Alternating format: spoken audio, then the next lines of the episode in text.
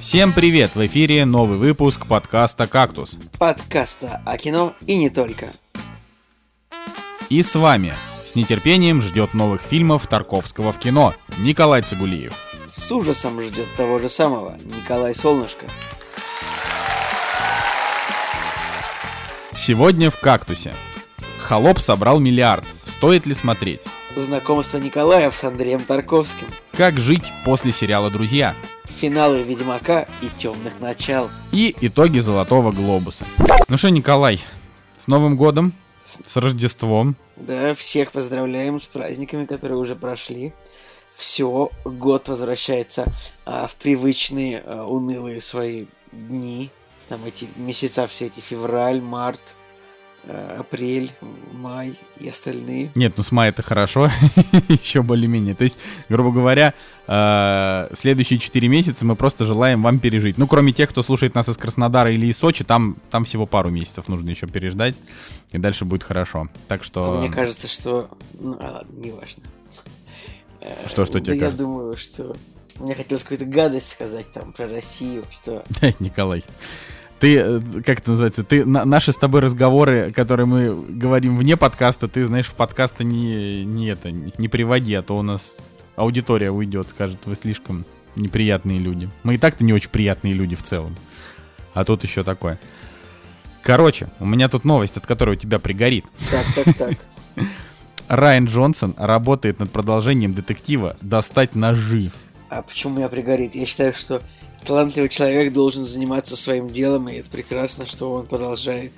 Но то, что мне не понравился фильм, как бы мне он не понравился, но я ведь не ты, я не буду э, хейтить человека просто за то, что мне что-то немножко не понравилось. Я уверен, что вторая часть будет лучше. Не, ну тут видишь, написано, что он планирует снять фильм о новом расследовании сыщика Бенуа Бланка, к роли которого готов вернуться вот, Дэниел Крейг. Вот об этом, и меня... об этом я и говорил, что вот так и нужно, что продолжение будет прикольно вот с этим сыщиком. Я прям сидел в кинотеатре и говорил, что вот этот сыщик, это как хороший персонаж, которого еще нужно вернуть. Прекрасно. Вот я бы тоже этого хотел. Неужели мы с тобой на чем-то сошлись? Мгм. А, я бы я бы тоже хотел, чтобы... Потому что Крейг же сейчас сыграет в Бонде и все, больше, больше он Бонда играть не будет. А Бенуа Бланк, он как бы не похож на Бонда, но при этом Дэниел Крейг в нем хорош э, тем, что он ну, типа, не супергерой, который всех убивает э, одной рукой, а другой он там э, трогает женщину, а тем, что он тут такой уже немножечко староватый, но все еще клевый. Короче, я прям прям хочу вот продолжение. Но, но, но, конечно, конечно, было бы лучше, если бы Райан Джонсон передал режиссерское кресло кому-нибудь другому. Да зачем? Типа, Э, кому Фильм-то хорошо, хороший фильм на самом деле. Вот как он поставлен хорошо, и актеры прекрасные, но... а, ну, блин. Проблема я уже говорил, мне не понравилось то, что как бы там было не настоящий... Это не настоящий детектив. э, То есть Николай, я настоящий надеюсь, детектив только один. Я надеюсь, что во втором фильме будет настоящее расследование, которое, ну, как бы не будет а, рассказано через 15 минут после начала. И, ну, в общем, давай, удачи Райану Джонсону, все будет нормально. Ну да, тем более, что я так и не понял, какая у него будет карьера дальше в Star Wars, потому что... Ну, то есть, будет он ставить следующую трилогию, или в итоге его сняли со следующей трилогии? То Мне есть, тоже это какая-то вот непонятная история. Там же сначала вообще было такое, что писать ее будут Бенниофф и ДБ Вайс, а ставить будет Райан Джонсон, а сейчас вообще непонятно. То есть, типа, эти чуваки точно не будут работать на Star Wars. Вот, а что будет э, с Райаном Джонсоном, я тоже не знаю. Но, честно говоря, лучше бы он убрал свои лапы от Star Wars. Блин, Их, они, уже и так, главное, они уже и так в самое кризисе. главное, что Бенни Офф и ДБ Вайс не будут это писать, потому что... Ну, потому что, типа, нет, люди вообще ничего не могут написать в отсутствии писателя, поэтому... Это да, это, э, тут я с тобой согласен. Ну и тут еще сказано, что, значит, он хочет а, быстро его снять и поставить его уже в 2021 году. А, и Lionsgate, типа, еще не одобрил производство сиквела, но глава киностудии сказал, что с нетерпением ждет сценария Райана Джонсона. То есть, как бы Райан Джонсон будет писать сценарий. Это, конечно, интересно с точки зрения того, что, ну, типа, Райан Джонсон, он... а, как бы он претендует именно на, на то, что вот он еще и сценарист неплохой. Но лично я считаю, что все его сценарии это полный провал. Как бы я считаю, что достать ножи это еще такой более-менее, типа, лучшее, что... А вот ты, наоборот, любишь, как бы, то, как он пишет, поэтому, ну вот, даже не знаю. Даже не знаю. Короче, будет интересно, потому что у нас все равно будет какая-то дискуссия на эту тему, если подкаст еще доживет до 21 года, кто ж его знает. Вот, но... Но да, да. Чё, Такие чё- вот чё дела. ему не дожить-то? Не, ну кто ж, кто же знает, знаешь, как оно бывает еще. Женя Москвин, кстати, очень смешно, почему с нами сегодня нет Жени Москвина. ну, типа, как смешно. То есть мы закончили писать прошлый подкаст, а если вы помните, то наш, а, значит, а, итоговый выпуск десятилетия длился почти три часа. И мы, значит, когда попрощались, Женя такой, ну, типа, все, пацаны, спасибо, с наступающим Новым годом, я уехал на две недели. Мы такие, в смысле? И как бы, и все, и Женя на две недели. А я тоже уеду значит, от вас. Э, и следующую неделю, если, значит, у вас получится, тоже вы будете записываться без меня. Ой, такие вы все классные. Я уехал, я уеду, я уеду. Ой, ой, ой. Че вам не посидеть? тебя звали. Че вам не посидеть вообще? Вот что, плохо тут, что ли, в России, не понимаю. Не, нет, Россия прекрасна, просто холодно, я болею, мне надо погреться, чтобы вылечиться. Ну вот, это... Чайку попей горячего. С малиной, сядь, дед. С малиной, Дед, да? попей чайку с малиной. Ты опять Блин, несешь какую-то глупость. Че говоришь? Да я просто о том, что я, я очень люблю чай с малиной, но еще лучше, когда чай с малиной где-нибудь где, где-нибудь на другом на другом полушарии. Ладно, а чё, как как Николай праздники провел? Слушай, да хорошо провел, встретился со многими своими хорошими друзьями, э, душевненько. Я никогда не уезжаю на праздники никуда, потому что мне нравится именно ощущение Нового года. Э, вот в моем родном городе, Санкт-Петербурге, нравится, как бы, что вот можно вечером куда-то поехать, без пробок вернуться, нормально как бы. Ты такой обы обывала такой, да, типа, да. вот, без пробочек. Нет, мне нравится, мне нравится ощущение вот именно вот праздника в своем городе, как бы, когда вот именно те, кто никуда не уехал, как бы они пытаются довольствоваться тем, что есть, и нормально. Короче, мне нравится. Я люблю новогодние праздники в Петербурге, и все. Поэтому все хорошо. А ты как, Николай, как ты отметил новогодние праздники? Так вот я также отметил, ну тоже тоже в Петербурге. А, не знаю, приехал приехал в родной Питер, накупил себе всяких лего комиксов и книжек. Еле довез это все до Москвы. Вот сейчас э, коробки стоят еще не распакованные. Потому что, да, такие, такие вот дела. Ну, потихоньку. Вообще, конечно, радостно, радостно всегда отмечать, отмечать Новый год дома, но как бы иногда можно, конечно, и поехать куда-нибудь. Мне вот все, знаешь, у меня есть мечта куда-нибудь в Финляндию вот эти вот прозрачные домики, там, где северное сияние, вот эти вот все дела. Ну, что-то я смотрел на ценники вот этих, э, этих развлечений и как-то, как подумал, Я считаю, что, прозрачный домик — это фишка, придуманная чисто маркетологами для тех туристов, которым деньги девать некуда, потому что ничто никогда, вот если говорить о Финляндии, то ничто никогда не заменит нормальный, хороший, пацанский, православный деревянный коттедж. А деревянный, это, а домики со стеклянной крышей, это не, они полностью прозрачные. Ну, это для выпендрежников какая-то история. Ну а чё, разочек? Типа, это, знаешь, для, для москвичей это вообще вид досуга. Э, ты там листаешь ленту в Инстаграме, и там отдохни в клевом домике-контейнере, знаешь, или там просто в маленьком квадратном домике. Непонятно, нафига это все нужно, там в каком-то поле стоит, но вот людям нравится. Такие вот дела. Ладно, пошли обсуждать премьеры, а то мы... Вообще, друзья, а то... сегодня выпуск будет такой, это будет, знаете, такой вот, вот, вот послевкусие праздников, знаете, когда вот уже такое, не знаю, седьмое, шестое число, все съедено уже по три раза. Как бы уже веселиться... А что не съедено, уже пропало? Уже веселиться настроения как бы особо нет, но все еще праздники, все еще отдыхаем. И вот такой будет выпуск, такой сегодня неспешный, неторопливый. Вот мы, мы вас еще не налаживаем на рабочий, на рабочий месяц, как бы, но вот. Не, ну если ты помнишь, в прошлом году было так же, что мы с тобой экстренно записались после Нового года для того, чтобы у наших слушателей э, не было прям супер огромного перерыва. Ну, там, в, во время нашего отъезда, во время моего отъезда. Я не помню, уезжал куда-то Женя в тот раз или нет, и поэтому вот мы записались. И тоже был вот такой, и в этом году получается вот примерно, примерно схожая ситуация с этим делом. Так что вот такие вот дела. Поехали обсуждать премьеры. Вот и они! Премьеры недели! Так, э, ну вообще по поводу премьерных дней, э, тут есть некоторая сложность, потому что основной премьерный день он прошел 1 января, а следующий премьерный день, когда вот э, премьеры войдут в свой стандартный цикл, это 16 января. И как бы Вообще с этим будете... новогодним кинопрокатом творится просто какая-то дичь. Просто потому, что американцы в это время не выпускают фильмов, ну, в январе, а в начале января обычно. А наши кино... кинопрокатчики, наоборот, они эту фишку просекли, и самые кассовые фильмы пытаются выпустить именно вот в эти новогодние праздники, и поэтому в кино мы можем смотреть только русские фильмы, типа это, ну, оставлю это... Причем там даже это- сценарии, э, не сценарии, а сеансы. Сеансы, например, э, Star Wars, они вообще там, ну, там, сни- снизились до, до минимума, хотя, казалось бы, вроде Звездные войны людям надо смотреть. И там Джуманджи тоже в том числе, но там сеансы вторжения, Холопа, что там еще Союза спасения, их там, конечно, там этого полицейского с Рублевки, их огромное количество. Фиксики, короче, Вот. то есть дикое количество отечественного кино в прокате, ну, а, в целом, как бы, я даже, я не знаю, как это оценивать, но вот так вот дела обстоят. Да, ну, соответственно, сейчас мы поговорим про э, буквально несколько премьер, которые выходят 9 января. Это, ну, это премьерный четверг на этой неделе. То есть вы будете этот, этот выпуск слушать, скорее всего, 10 Ну, начнете, начнете, потому что мы его выпустим, скорее всего, 10 А, вот, э, но... Друзья, Николай Солнышко Да. пытается повелевать вашим временем, но я считаю, что вы можете этот выпуск слушать тогда, когда вам угодно. Хоть 10 хоть 11 хоть 12 хоть любой день недели. Да, ну, ну, если просто, если вы начнете, то, то выпустим мы его, скорее всего, 10 числа. Вот, и, соответственно, 9 января 2020 года у нас следующие премьеры.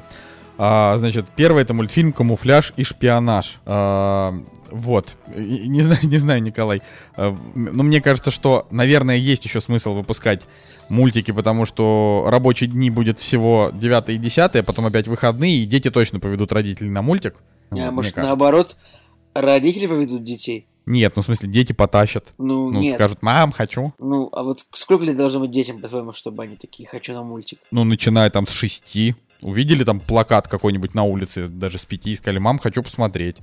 Ну, это ж так работает. Или там едут в метро с родителями, а там, я не знаю, в метро экранчики, на которых там это рекламируется. Или, я не знаю, смотрят телевизор с семьей, а по телевизору рекламу в- там в праздники крутят а- активно очень фильмов и мультиков. Или, или смотрят YouTube, а на YouTube сейчас очень, ну, в основном прироллами пускают рекламу фильмов. Допустим, там Джуманджи, там, типа, Джуманджи все еще в кино, или там сейчас в кино.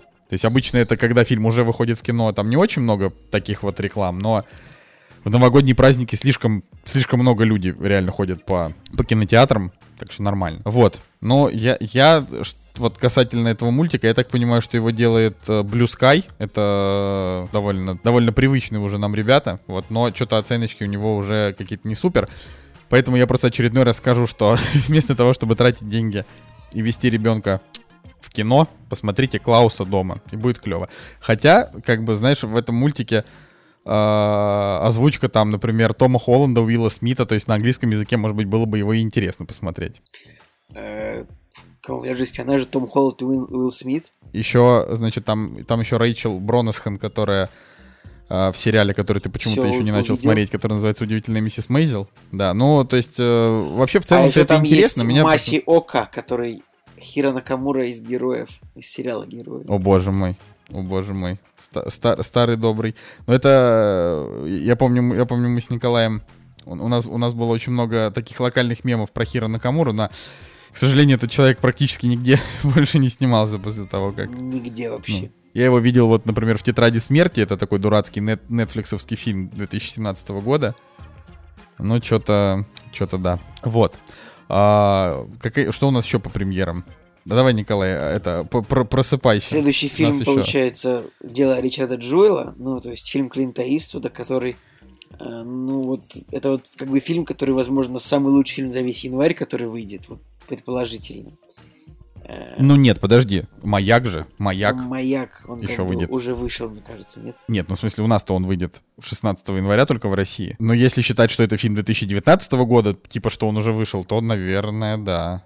Я вот, я вот так сейчас смотрю, что да, потенциально... Маленькие женщины еще выходят 30 января. А, подожди, 1917. Нет, Николай, не будет это лучшим фильмом января. Ну, ладно. Я думал, 17 выходит попозже. Да, и он уже... Ну да, это мы сегодня еще обсудим. Но в любом случае, что... Так, если, если посмотреть, а, в ближайшие типа три недели, не считая маяка, вот, вы ничего, наверное, более такого Оскаровского-то не посмотрите, потому что, ну, вот, но, од- однако, я, я пока не знаю. Николай-то понятно, что на него не пойдет, потому что ему не нравятся фильмы с такими названиями. Ну, я сейчас подумаю, почитаю отзыв, может, еще и схожу, посмотрим. Но, честно, этот фи- фильм я бы лучше дома посмотрел, наверное. Но короче, Мне кажется, что просто такие фильмы дома смотреть губительно, потому что ты там, не знаю, поставишь на паузу, вздремнешь, ну, какие-то такие. Вот, но однако на кинопоиске уже начали появляться оценки, значит, видимо, какие-то пираты его уже слили в сеть, какие-нибудь экранки, но занесите ну, в России рейтинг уже шекелей. 6,9. То есть, как бы, я не знаю, может быть, просто, просто минусуют американские фильмы, потому что, ну, Америка это же враги, это же, как бы, ну, нет такого. Нет такого ощущения, что Америка это враги. Ну, 100 оценок. Пока, я, пока, я пока дождусь. Знаешь, 100 оценок это, это, это просто рандом. Да, значит, э, по- помимо а может, а может быть, этот фильм не нравится тем, потому что там толст- в главной роли такой толстячок добродушный? Ты что, думаешь, что у нас в России толстизм? Конечно. Помнишь, был такой актер Джон Кенди? Э, допустим. Ну, был, помнишь, такой, реально был один, типа, вот буквально актеров, которые, как бы, вот, ну, типа, вот у них образ, они, типа, толстые. Таких актеров там всегда было, там, 3-4 человека, просто потому что, э, не знаю, потому что не любили никогда толстых актеров в кино. Ну, всегда должен... ну, всег- Раньше всегда Джон Гудман был клевым толстым актером Джон. Гудман, на самом деле, он, как бы, он, как бы, был всегда толстым, но, типа, как-то он обычно играл какого-то сурового человека, за которым не прослеживалось то, что он толстый, то есть... Он только был всегда с пистолетом какой-то такой опасный. Ну, Ну, он ладно. был... Не, ну, он, он был просто большой и грозный. Ну, короче. Еще выходит на этой неделе «Изгоняющий дьявола Абаддон», который опять в Это оригинале привет, называется... Это привет экспоненте, или кому? Экспоненте привет, да? Надо Экспоненте, реально да. Написать какой-то, какой-то огромный пост на эту тему или даже видео запилить. Ну, или там, не знаю, написать. Ребят, напишите Бэткомедиа, но пусть он сделает видео про эту компанию, которая, ну, типа, обманывает людей. Нет? Ну, что ты их ругаешь? Они прокатывают кино, зарабатывают деньги, надо же на что-то жить. Ну, они, типа, врут откровенно. Нет такого? Так они не врут. Ну, в смысле, они просто называют так, как хотят. Я, я честно говоря, знаешь, я просто... э, да, я еще когда ребенком был, я не совсем понял, почему вообще в принципе существует различие между а, русскими названиями и типа английскими названиями, ведь есть же оригинальное название. Почему бы не назвать так? Я же? с тобой То согласен. есть, вот, знаешь, типа, если бы... был- Я имеется в виду, что я не против того, что так называют, мне совершенно... Ну, то есть у меня нет никакого негатива. Я просто не понимаю, почему так. То есть это как бы... Получается, что создатели дают разрешение на на то, чтобы как бы переименовывать их творение, как им хочется. Ну, то есть это... Слушай, Николай, короче, Это просто история. реально странно. А на следующей неделе еще выходит фильм, который называется «Маленькая мисс Дулиттл». А, Так. ну, то есть доктор Дулиттл, типа, говорит с животными, хотя в оригинале фильм называется «Лилиана Сьюзи Винт», ein tierisches Abenteuer, ну, типа, немецкий фильм, в котором нет никакой мисс Дулиттл. То есть, ну, тут другой прокатчик, но тоже абсолютно, как бы, Николай, видимо, это просто рабочая модель. ну, это Знаешь, рабочая модель, бы- но это нечестная рабочая модель. Так а почему она нечестная это? Ну смотри, вот допустим фильм называется «Изгоняющий дьявола Абаддон», да? Хотя в оригинале, э, ну типа, он, он называется как «Одобрение». Фильм вообще. А, И, значит, написано, над семьей Джоэла нависло проклятие. Недавно скончалась его жена, маленького сына мучают кошмары. Призванный в дом священник убежден, что их род захватил древний демон разрушения Абаддон, принимающий раз- разли- разные обличия. Если демона не остановить, его власть распространяется и на другие семьи. То есть, дьявол изгоняется, изгоняется, священник приходит, приходит, значит, изгоняющий дьявола. Ну, типа, Абаддон там есть, есть, вот, вот тебе история. Ну вот, молодец. Я думаю, что тебе могут завтра позвонить и предложить работу в такой фирме, которая, которая, Вот не- которая Николай. обманывает людей. Ладно, поехали дальше. Там, и- и- кстати, там в фактах написано, что фильм не имеет отношения к классическому хоррору «Изгоняющий дьявола». То есть Кинопоиск, а, видимо, решил бороться с этими, с, с экспонентой ее вот этими раскладами. Ну, понимаешь, да? Да. Потому что это как бы в разделе «Знаете ли вы что?», хотя в этот Согласен. раздел не запихивают такие нюансы обычно. То есть это... Типа так интересно, а если посмотреть про на другие фильмы экспоненты, там то тоже есть что-нибудь такое, что фильм не имеет отношения, там, типа, вот, ну вот к, друг- к фильму, на который он хочет быть похожим. Типа. Ну ладно. Надо будет перечитать. на который хочет. А, я тут, кстати, пока вот сейчас мы перейдем, а, на самом деле еще можно как премьеру этой недели а, назвать, что на Netflix вышел фильм «Дракула». Все еще не вышел фильм а, «Uncut Gems» с Адамом Сэндлером. То есть вот э, я просто, то ли я просто смотрю не туда, то ли я в глаза долблюсь, простите, но я просто, я не могу понять, когда он выйдет вообще. Вот, сейчас последнюю дату, которую я нашел, это конец января. Ну окей. Короче, вышел фильм «Дракула», на Netflix, вернее, вернее, трехсерийный фильм, как по полтора часа, три да, серии. Да, да, я думал, И- я, кстати, я, я его, честно говоря, уже собирался даже посмотреть, но, но, ну, продолжай. Ну, мы просто не, не успели тоже посмотреть, мы тоже собираемся. Там, значит, э, его делает э, Стивен Моффат, который создал, э, ну, типа, лучшие серии Доктора Кто, Шерлока, и там поэтому формат такой же, как у Шерлока, то есть там один сезон, три полуторачасовых серии. И у него довольно высокий метакритик, 75, да, а начинал но даже, рейтинг даже от еще зрителей выше. уже поменьше. А рейтинг от зрителей, да, поменьше, поэтому не, поэтому не совсем понятно. А просто изначально метакритик был еще выше, он там был что-то то ли 90, то ли что-то еще. Видимо, там сначала написали тоже там критики-фанаты, потом такие более сдержанные критики. Э, Ну, это довольно, довольно любопытно. Ну, я думаю, что его стоит посмотреть, но я, честно говоря, я не обещаю, что мы сделаем это в ближайшие, там, не знаю, месяц, поэтому, Николай, на тебя вся надежда.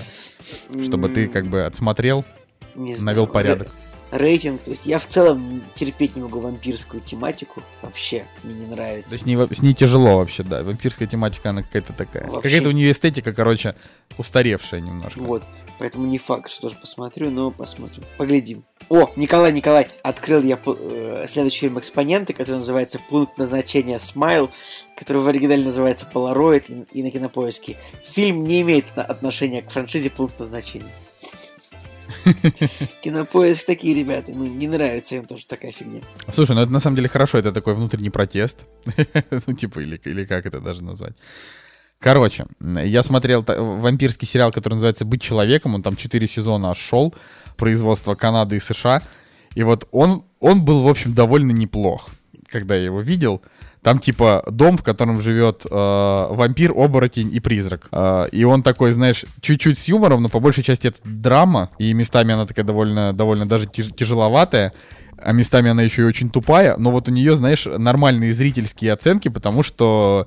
Ну, потому что это, знаешь, это такой чисто вот сериал для людей, которые любят сериалы. Вот он выходил тогда, когда я много смотрел всяких сериалов. И он, типа, там, 2011-2014 год он, он шел. И мне просто на тот момент, я не то чтобы прям... а, тогда не было такого прям огромного выбора из сериалов на 9 из 10, когда тебе там, я не знаю, все голливудские актеры уже снялись в сериалах, и ты только выбирай, а тогда, ну, в основном люди по тематикам смотрели. Он такой, знаешь, как эти, как какие-нибудь, я даже не знаю, ну, как какие-нибудь сериалы про супергероев с канала, там, где «Зеленая стрела», там, где «Флэш», вот, знаешь, вот тоже, ты просто... Седап, да, вот.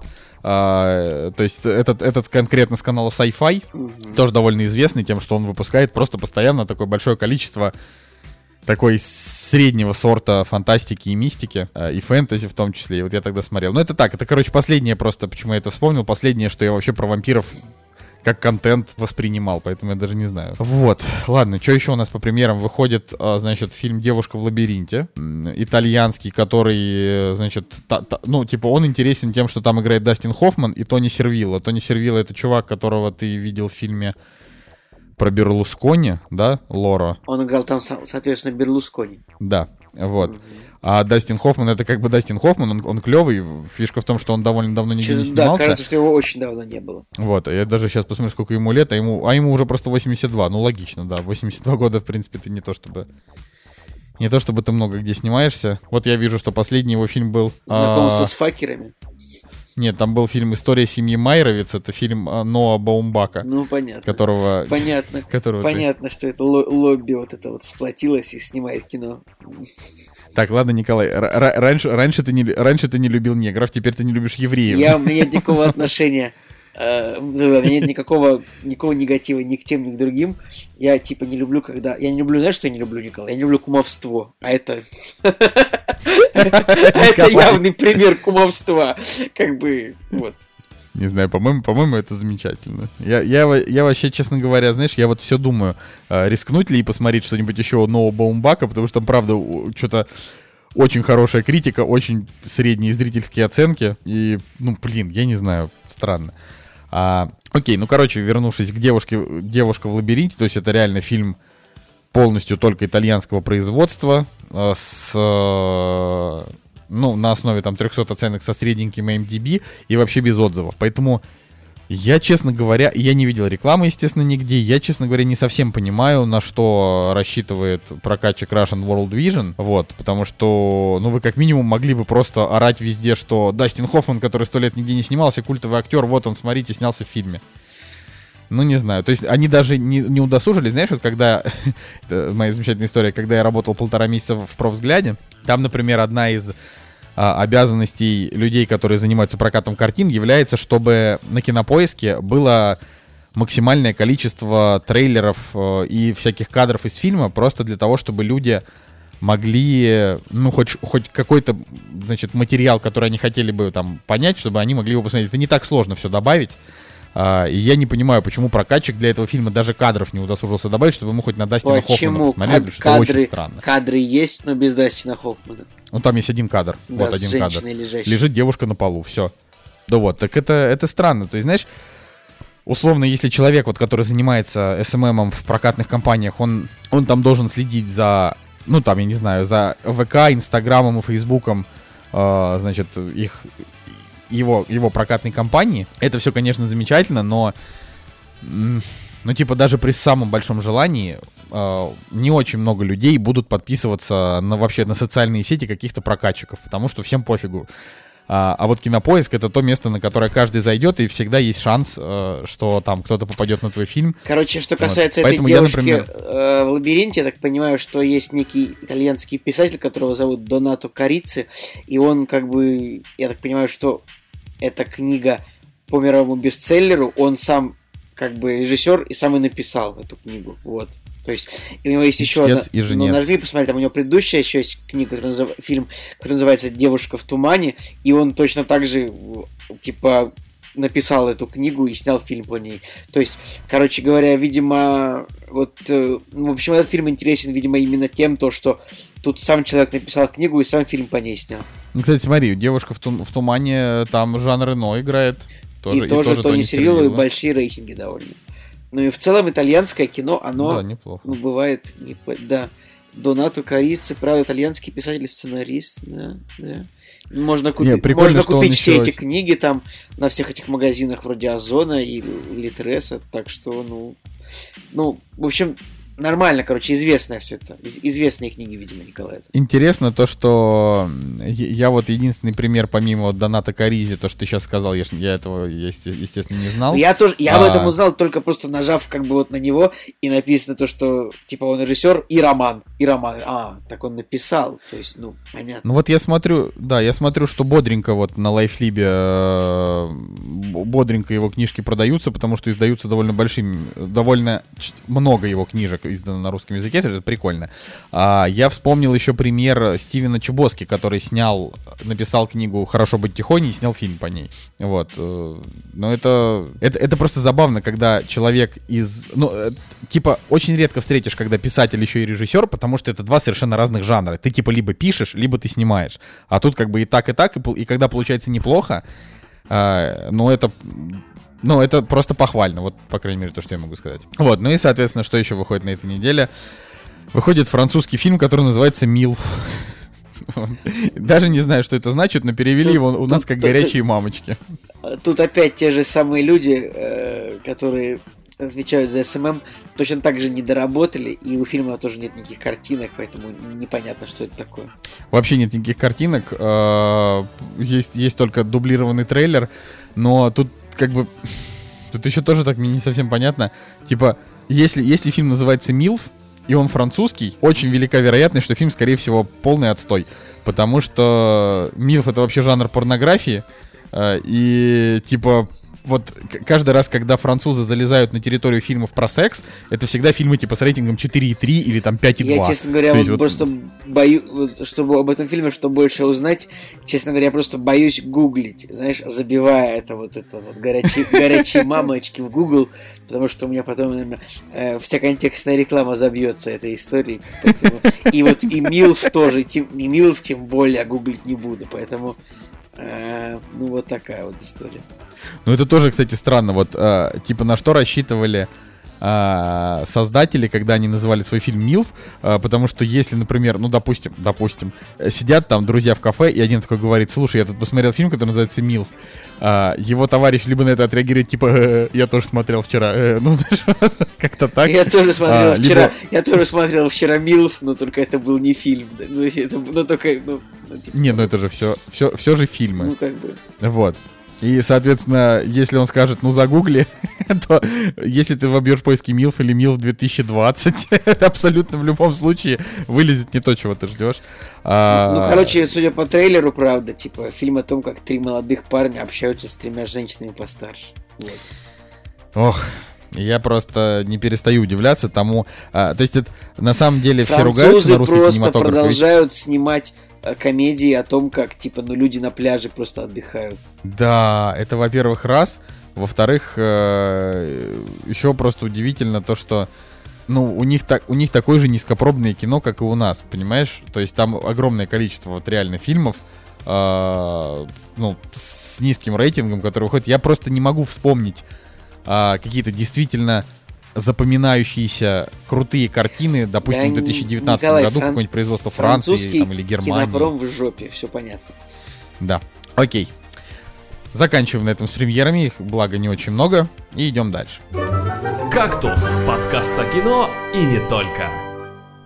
Значит, мы с Николаем сходили на фильм «Холоп», который, ну, сборы которого перевалили за миллиард рублей, что для русского фильма не такая частая история. Не очень много фильмов, в принципе, перевали, переваливали за последние годы за миллиард рублей сборов.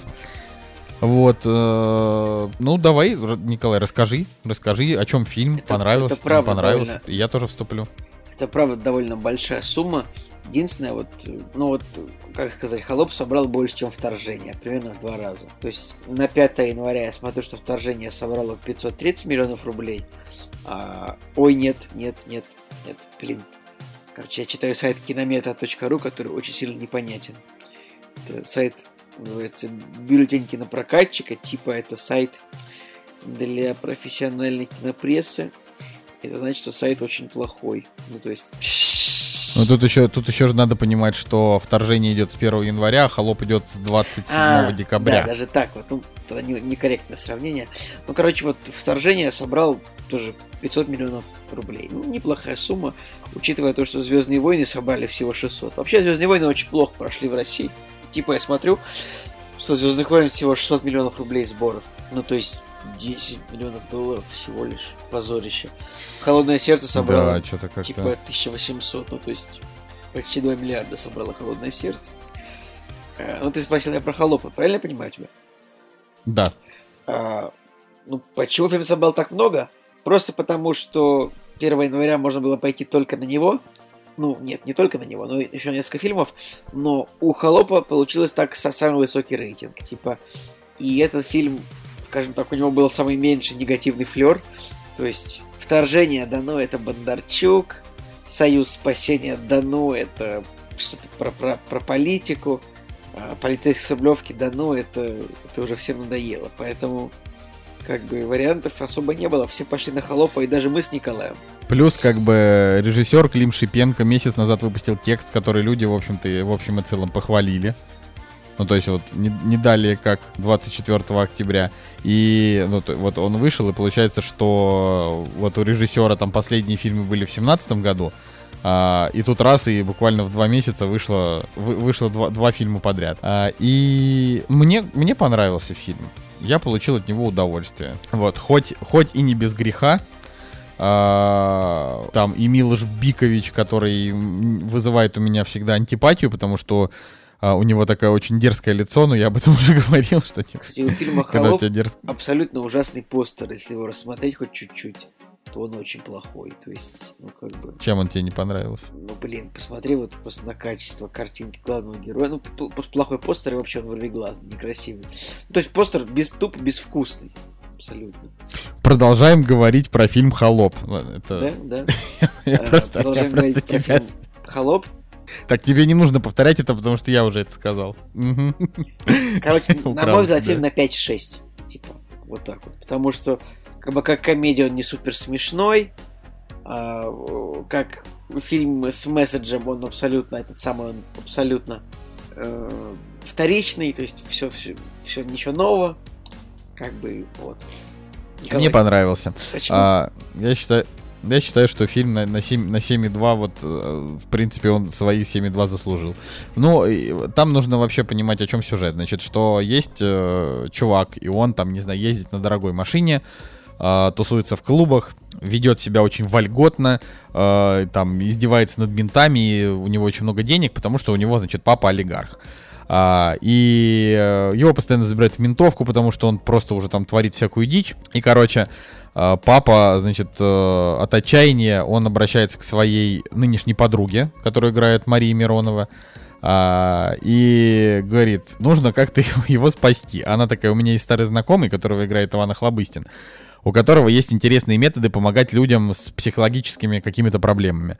А, и Охлобыстин придумал, типа, воссоздать 19 э, век село, а, и в это село поместить главного героя, а, как будто бы он переместился во времени после, значит, после аварии. А, и понятно, что, ну, как бы странно, что они нашли какую-то точку, в которой, значит, над которой самолеты не пролетают. Да, легко такую найти точку. Самолеты летают же не, не в каждом квадрате, Николай. Открой, ну не в каждом квадрате, но... сайт, типа, ну, короче говоря, Flight Radar называется. Там можно посмотреть, где летают самолеты, и всегда можно найти точку, где их нет. Я понимаю, но ну, есть же вероятность, что пролетит какой-нибудь маленький самолет, или какой-нибудь вертолет правительства, или что-нибудь еще. Ну, короче, ну, вообще очень так. сложно. Вот в этой, у этой организации явно они там смотрели в небо, и типа, если бы они видели самолет, они такие говорили бы, срочно, типа, человека этого, срочно холопа в дом несите. Ну, вот. Ну, хорошо, наверное, да. Ну, то, то есть это все организовано как реалити-шоу, э, и нам это показывают не так, э, вот как, не знаю, фильм начинается с того, что вот он там очнулся, а потом нам раскрывают, что нет, то им как бы с самого начала, вот современный мир, потом, значит, его, ему подстраивают аварию через там 10 минут хронометража, через 15, э, и, и, значит, он оказывается в этом селе, и показывают, как он в нем живет, и как люди как бы за кадром за этим наблюдают. То есть, как, я не знаю, актеры заходят в какую-нибудь избу, э, достают смартфоны, там, я не знаю, смотрят э, по Wi-Fi как новости, продают машину. Там Uh, ну, в общем, типа там кипит как бы жизнь и в самой этой деревне, которую, которая вот, значит, э, сыграна актерами для этого мажора. Uh, и их жизнь как бы по, по, по ту сторону тоже она кипит. Вот. И тут есть э, любовная история с неплохо играющей Александрой Бортич, на мой взгляд. Ну, то есть она, она здесь не раздражает. Она как-то выбрала такую манеру игры без переигрываний особенных. То есть она а, не, не сильно показывает какие-то эмоции, э, и от этого не выглядит фальшиво. Вот, мне кажется, что это неплохо. Потом там есть, значит, некий аналог Анфисы Чеховой.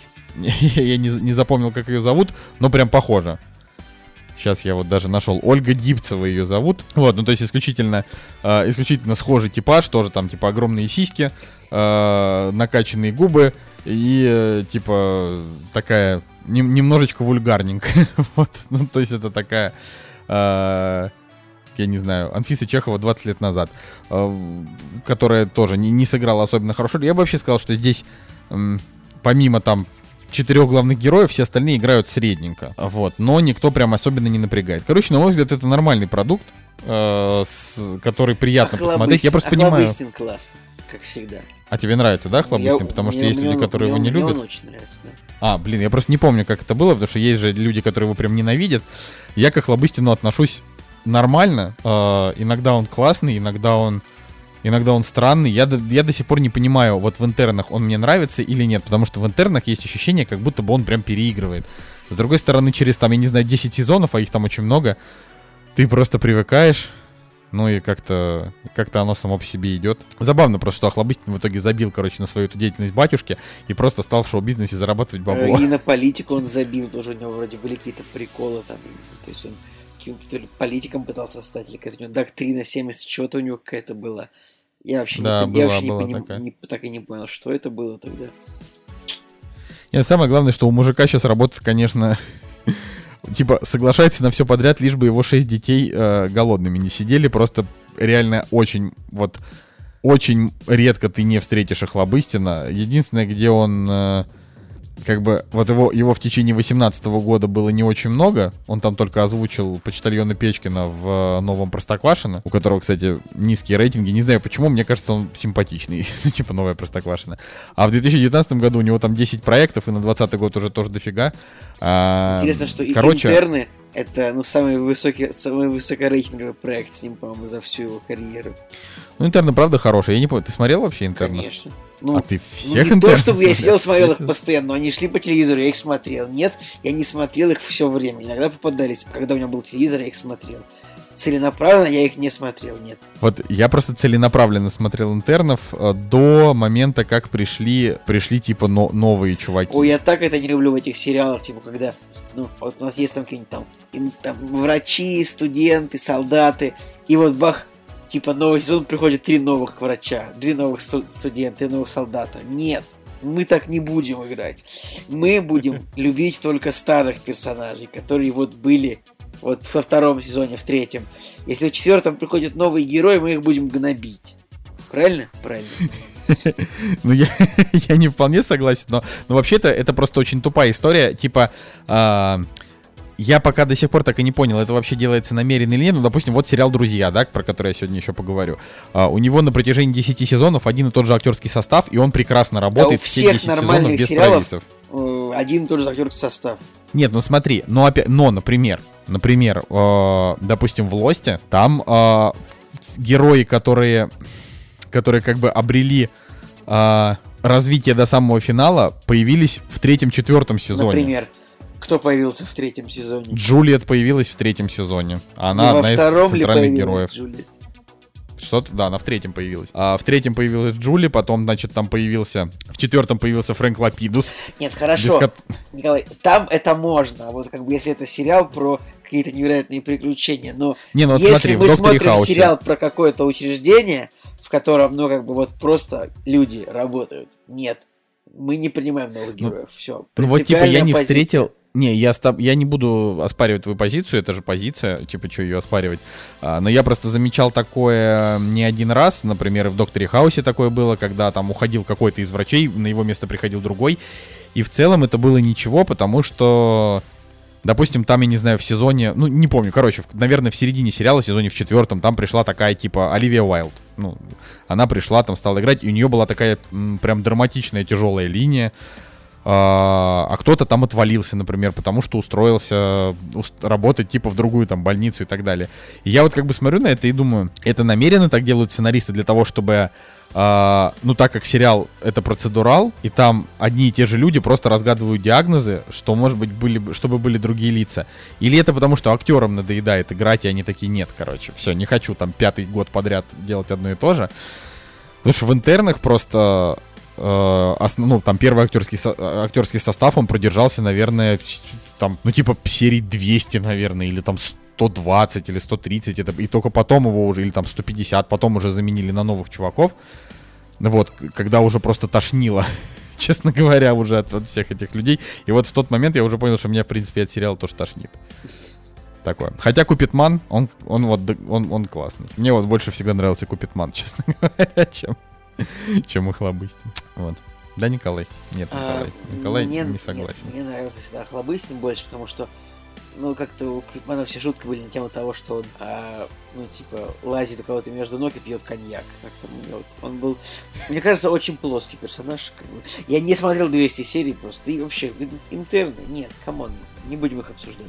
Я, сейчас молчу, да. вообще сейчас начал, я сейчас вообще открыл Википедию, я сейчас вообще про Lost читал, сидел минуту, пока ты говорил, потому что ты бросил про то, что типа э, Джулиет появилась в Lost е в третьем, я такой, да ладно, быть такого не может. И я сейчас зашел и прочитал то, что типа э, Джулиет погибает в первой серии шестого сезона из-за занят, из-за занятости в другом проекте об AB, телеканала ABC Визитер. Я такой думаю, Серьезно, вот вы так пишете то, что герой погибает в сериале не из-за того, что у сценаристов был гран-план по этому поводу, а потому что ей просто нужно было работать на другом проекте. Не слишком ли это бесчеловечно по отношению к зрителю, который уверен, то, что сериал это ну продумано как-то где- где-то кем-то умным сверху. Тем более визитеры. Тем более ну, а, ну, потому что, да, тем более Lost это как бы культовый сериал, а визитеры это... Я, я же смотрел визитеров, но они закрылись, потому что они оказались пустышкой. правда, плохие.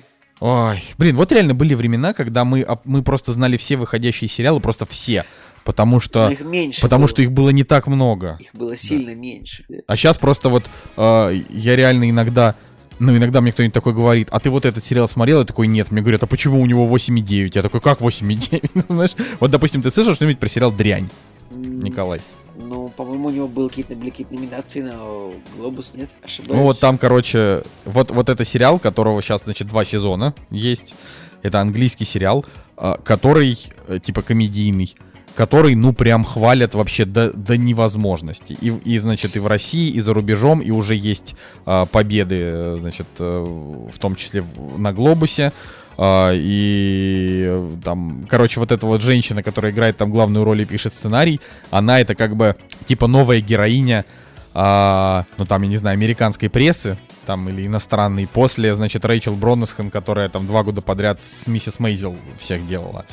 В этом году она как бы пролетела, то есть она тоже была в номинации, но пролетела. И вот ее место заняла вот эта, вот эта леди, и сериал прямо очень хвалят. Опять же, я про него услышал только вот когда в новостях я такой, в смысле, что это такое? Понимаешь, Николай? А, а сколько понимаю, сериалов понимаю. выходит на Netflix каждую неделю, о которых мы вообще никогда не узнаем, да? Ты вот, ты вот иногда, ты когда-нибудь смотрел библиотеку Netflix, просто листая, типа, что есть на Netflix? Да, смотрел, конечно. В самом Netflix. Могу Чуть, прямо сейчас, там же столько прямо всего. сейчас могу открыть и посмотреть. Не обязательно этого делать. Потому я, что я, я том, недавно там... взял себе еще один бесплатный месяц. Ты что, Николай оформил новую карту себе или? У меня такое чувство, что у меня бесконечное количество карт просто, не знаю, как. Просто я их, я их теряю примерно раз в... Ну, короче, допустим, у меня 5 или 6 карт. Одну из них я теряю раз в 2-3 месяца. И таким образом у меня получается каждый раз новая карта для оформления. Я бы, я бы на их месте. Вообще, Николай, давай уже просто платить за Netflix просто всем вместе. Ну, а давай, на а давай. А how about no? Ну, ну как хочешь. Нет, я так, просто мы сейчас, мы сейчас собираем тусовочку и хотим оплачивать ультра типа пэк, который что-то там 4 экрана и 4К. И у нас уже есть 3 экрана, которые, которые готовы и, так что если вдруг, Николай, э, пиши, звони, как говорится. Ладно. А, Нет, что, советуешь? Я не хочу делить ни с кем никакую подписку. Подписка моя, моя бесплатная, любимая подписка, и все. До свидания. Так все, через месяц у тебя ее уже не будет, а мы через месяц будем смотреть, э, не знаю, там, Uncut Gems, новые всякие фильмы. Откуда клевые. ты знаешь, что через Вон месяц тут... у меня не будет новой? Потому что ты не можешь ради Netflix каждый месяц оформлять карту. У меня много карт, Николай, у меня очень... Ты даже не представляешь, сколько у тебя карт? Две. У меня семь, поэтому как бы... Блин, на кой хрен тебе столько карт, так, Николай? Это же страшное так, дело. Так получилось. Ладно. А, давай, давай дальше пойдем. Я хочу подытожить, что я считаю, что Холопа можно посмотреть, от него можно Ребят, получить нет, удовольствие, не он правда Холопа прикольный. ни в коем случае как бы дропните, потому что, ну, через несколько месяцев этот фильм уже, ну, вот он будет забыт тут очень быстро. Никому не будет нужен никогда этот фильм. Ну, я не соглашусь. Я бы сказал, что его будут вспоминать примерно как комедию, которая называется «Я худею», э, которая, которую все просто отмечали как симпатичная комедия. Вот будут точно так же говорить и про «Холопа». Э, но мне, конечно, очень нравятся шутки, что, типа, раз «Холоп» собрал миллиард, то в следующем году нас ждет э, «Холоп 2», потом будет «Холоп 3», «Холоп 914». Типа, последний холоп. Блин, типа, там было бы классно, если бы герой такой просыпается, попал в ГУЛАГ, и там его просто убивают. И и, и, Охлобыстин такой, э, черт, мы... И отец героя такой, ну ладно. Давай дальше. А, значит, а, Николай буквально, буквально в последний день перед, даже не последний день, а за, за, за 7 часов до нашего отъезда из Петербурга, а, значит, вытащил нас на фильм «Солярис» Тарковского. И так вышло, что, значит, среди кактуса э, с творчеством Тарковского хорошо знаком и очень его любит, значит, Женя Москвин, которого сейчас рядом с нами нет. А мы с Николаем вообще не смотрели ничего у Тарковского. Э, и это, конечно, стыдоба, с одной стороны. С другой стороны, вот посмотрев «Солярис», который мы сейчас обсудим, мне кажется, что может быть как раз-таки тот возраст, когда когда Тарковский будет как-то более-менее удобоварим, вот он, вот он и настал может быть, даже, может быть, даже еще пару лет можно было бы и подождать. Вот так вот я скажу. А, короче, я так в двух словах, для тех, кто вдруг не знает, кто такой Тарковский, прям вдруг. А, это, значит, советский режиссер, который родился в СССР, умер в Париже. У него тройное гражданство, французское, итальянское и советское. А, каким образом он его получил, я не знаю, не вчитывался. А, у чувака, значит, ну, короче 5... говоря, он нам снимал в Италии несколько фильмов. Он снимал в Италии, что ли, кино. И в какой-то момент он просто не вернул Советский Союз, потому что недавно на YouTube-канале еще не Познер, не реклама, но так получилось. вышел фильм, э, ну, скажем так, вышел фильм, наверное, сильно сказано, вышел видеоролик, где взяли интервью у его сына, тоже его зовут Андрей Тарковский. И вот можно его послушать. Ну и вообще, очень советую тем, кто интересуется Тарковским, можно посмотреть его интервью, они как бы есть на YouTube. Их не очень много, но советские интервью Тарковского смотрятся очень интересно. Во-первых, это очень интересный, очень импозантный мужчина, то есть его манера, его манера общения, его мимика, его жестикуляция, его, ну, как бы, просто как он выглядит, это такой, я не знаю, как его писать, такой советский Дэвид Линч, что я, я не знаю, с кем его сравнить, но он, он просто, вот он классный. То есть просто посмотрите интервью с ним, и, в общем, как бы, да, он в итоге уехал советская система выдавила его, не стал возвращаться в СССР, умер в Париже в итоге Тарковский. А, поэтому у него, правда, несколько гражданств. И в этом, ну, короче, такой Бродский от мира, реж... ну, там... Бродский от мира режиссуры, если очень условно. Ну там еще тоже, если, если уж там совсем, да, там э, углубляться, что чувак был, ну, ну невероятно обласкан критиками. У него типа 10 пальмовых ветв, ветвей Канского фестиваля. Ну, там, в общем-то, за все его культовые фильмы, да, он там получил. То есть можно сказать, что из своих пальмовых ветвей Андрей Тарковский мог бы сделать целую пальму. Да-да-да, пальмовые джунгли он бы мог сделать. А, грустно, конечно, что он скончался в 54 года, и потому что, очевидно, типа, смотря на его плодовитость э, и качество фильмов, э, то есть, опять же, я могу судить только по одному, но я смотрю просто по оценкам. Он типа редко делал что-то слабое. В основном у него все фильмы крутые. И он бы мог, естественно, снимать и дальше, и все было бы круто, если бы не рак легких.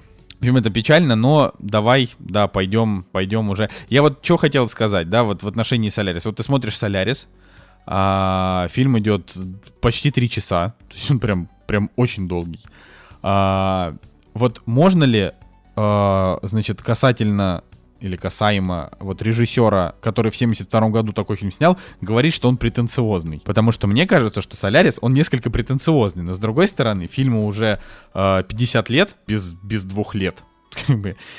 И типа 50 лет назад, наверное, никто так не судил про фильмы. Я даже не знаю. Ну вот что ты думаешь, Николай? Я больше веселюсь от того, что я смотрю сейчас на оценки Соляриса, я вижу, что мы когда вышли из фильма, из кинотеатра, моя девушка Аня сказала, мне очень понравилось и поставила 7, а Николай Солнышко такой, ну я даже не знаю, и поставил 8. Забавно.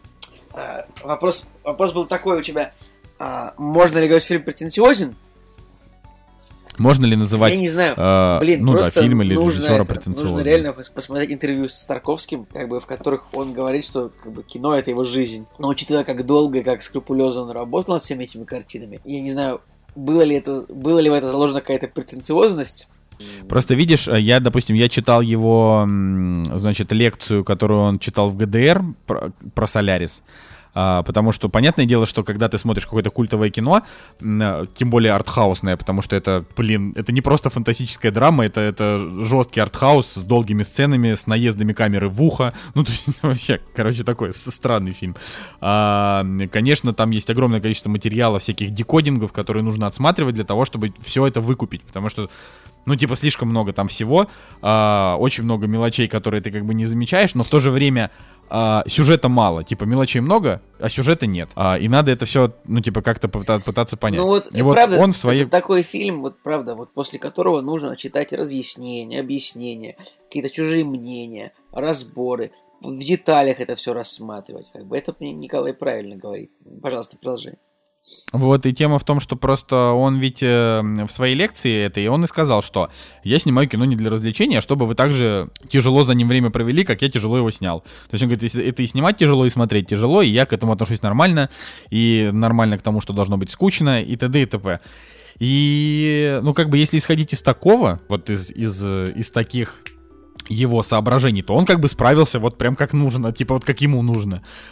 А что касательно моих эмоций, ну давай, наверное, про сюжет э, расскажем. Ну, для начала надо сказать, что Солярис это экранизация э, книжки польского писателя Станислава Лема, кто так называется, Солярис. И сюжет, в принципе, довольно простой. А, какое-то время назад, значит, была открыта планета Солярис, э, вокруг которой проводились исследования, И в итоге было выяснено, что на планете Солярис есть океан, который обладает разумом. И есть космическая станция, которая... В принципе, вся планета водная, и все, что там есть, это ну, океан. Да, как бы вот этот океан обладает разумом. И как бы там есть вот станция исследовательская, на нее прибывает новый ученый, а, психолог Крис Кельвин. И как бы и он должен разобраться, правда ли все, что говорят, нужно ли исследование продолжать э, Соляриса или нужно станцию закрывать. Вот так вот. Собственно, в этом об этом фильме. И сразу нужно сказать, что Станислав Лем, э, есть две экранизации Соляриса, есть Тарковский и Содерберг. И обе эти экранизации Лем заскамил. Ну.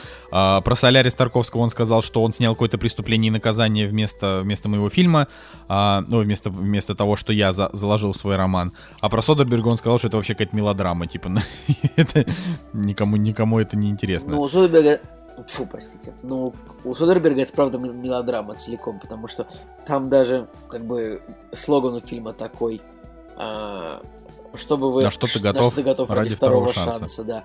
А у Соляриса Сарковского тут слоган большой английский, я не верю, что это написали наши, так что он не считается. Не, ну почему, может быть...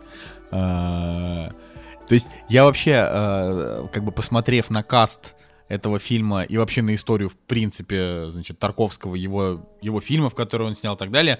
Он вообще очень много работал в Европе с европейскими режиссерами, с европейскими актерами. Вот, допустим, в этом фильме главные роли там играет эстонец и латыш. Они как бы... Они, это все советские актеры, давай говорить это, честно. Это как бы советские актеры, но все же. Ну, то есть они же европейцы, получается. Ну, как бы нет, тогда это были советские актеры. Ну ладно. Ну, типа советские актеры, которых зовут Донатас Банионис, ну, э, да. Юрий Ярвет. Ну, литовцы, эстонцы.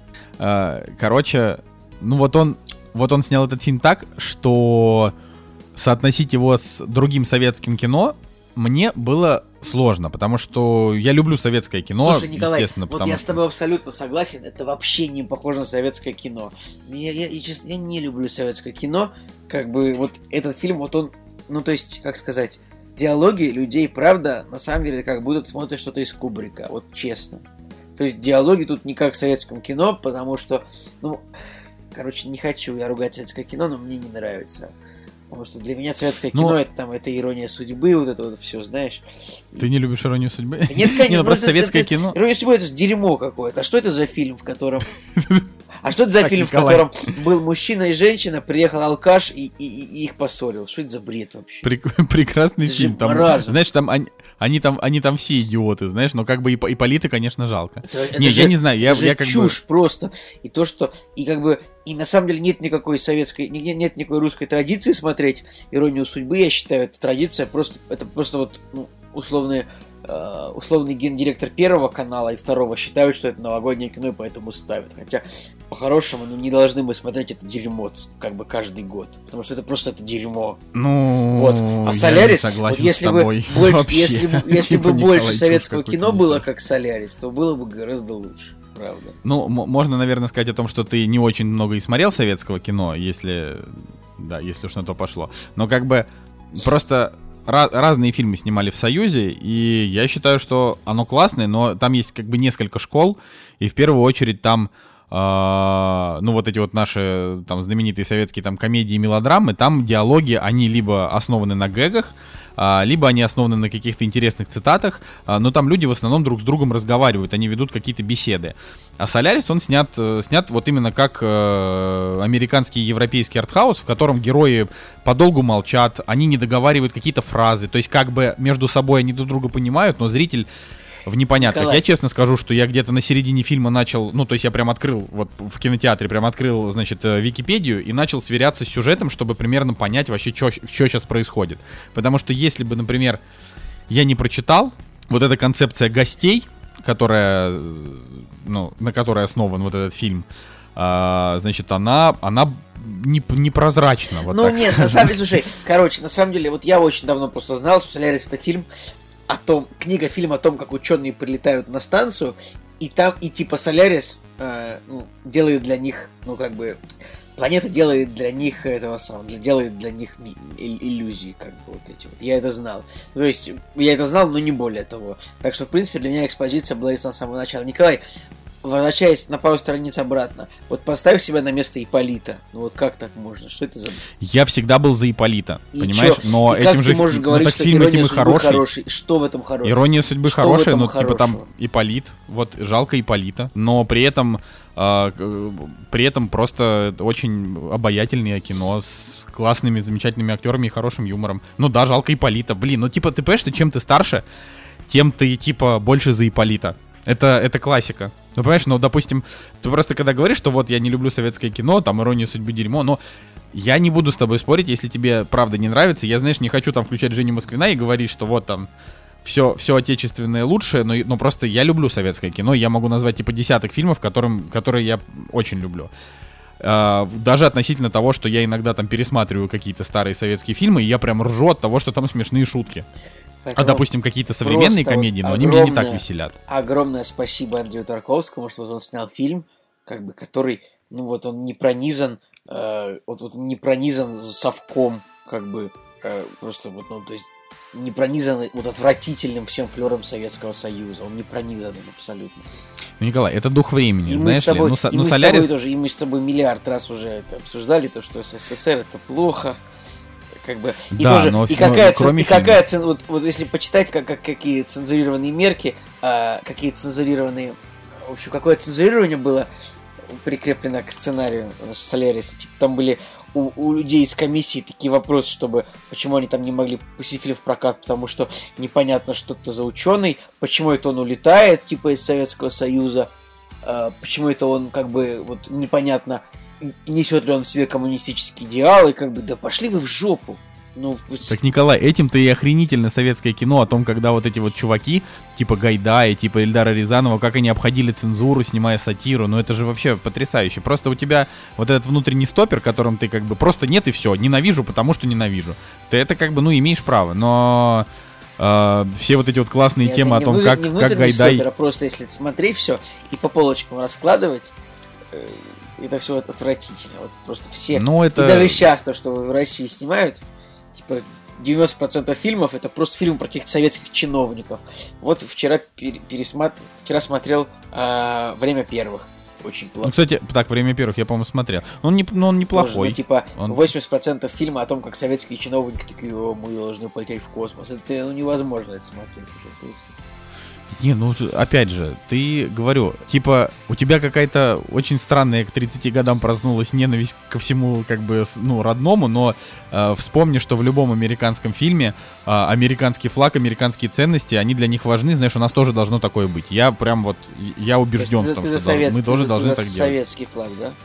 Нет, ну смотри, просто у нас в Советском Союзе было не так много а, вещей, за которые я лично могу гордиться. Это типа космос до того, как Королев умер, и кино. Ну вот, понимаешь? Ну это там, вот это то, о чем я могу говорить. Ну и там несколько крутых писателей, которые как бы именно продукт своего времени, типа Довлатова, который, ну как бы а, антагонист а, советской системы, но зато как клево, когда вот на такой системе ограничений вырастает а, такой протестный талант, понимаешь? А когда вокруг все хорошо, а, тебя ни в чем не ограничивают, ты как бы сидишь там и чешешь пузо, а, ну так вот, ну вот, я не знаю, назови мне какого-нибудь великого швейцарского писателя, знаешь?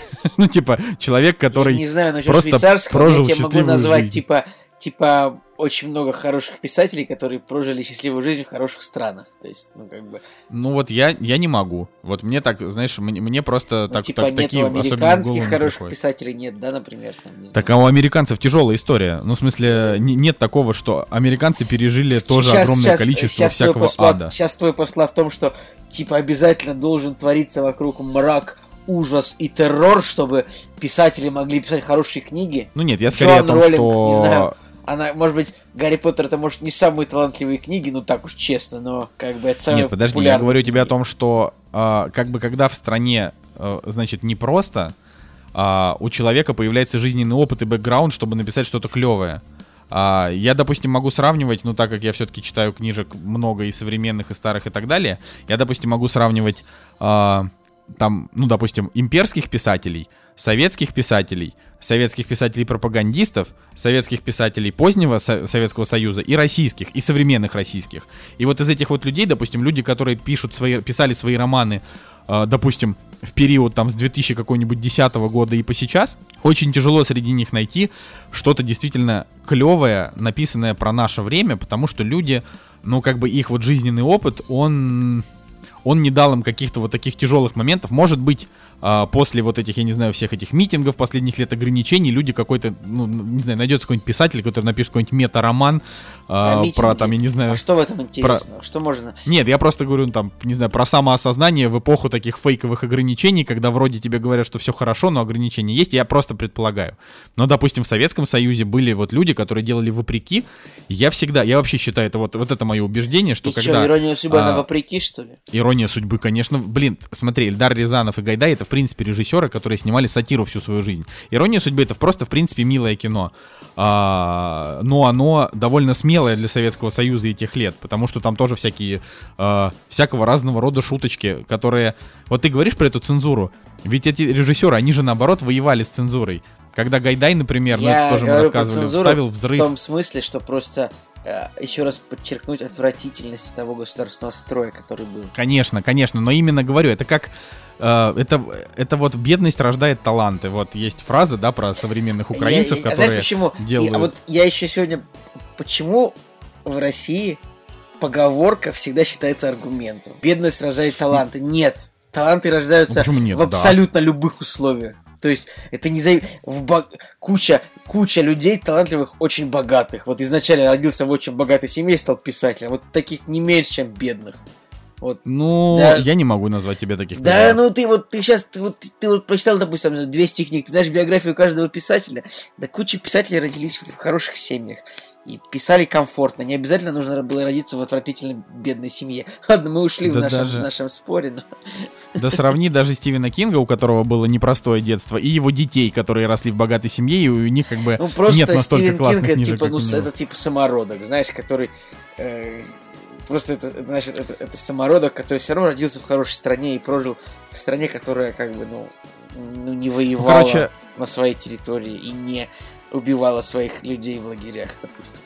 Ну, видишь, Николай, ты просто, ты как бы, ты просто говоришь на мои аргументы, говоришь нет, а я тебе говорю примерами. Ну, типа, допустим, мне кажется, ну, то есть мне кажется, что, короче, допустим, современная Россия, она создает кино, в основном конъюнктурное, а, и какое-то де- действительно смелое кино у нас выходит там раз в год, именно какое-нибудь популярное, которое становится, ну, это я там, допустим, Допустим, какой-нибудь Витька Чеснок. Не то чтобы это супер клевое кино, это такой фильм на 7, но он, очевидно, сделан не для того, чтобы заработать денег, и не для того, чтобы показать какие-то плюсы государства и минусы митингов, да, вот он просто такой. Но такого очень мало, в основном у нас действительно снимается кино, которое показывает, что Россия это на самом деле замечательная страна, там и туда-сюда.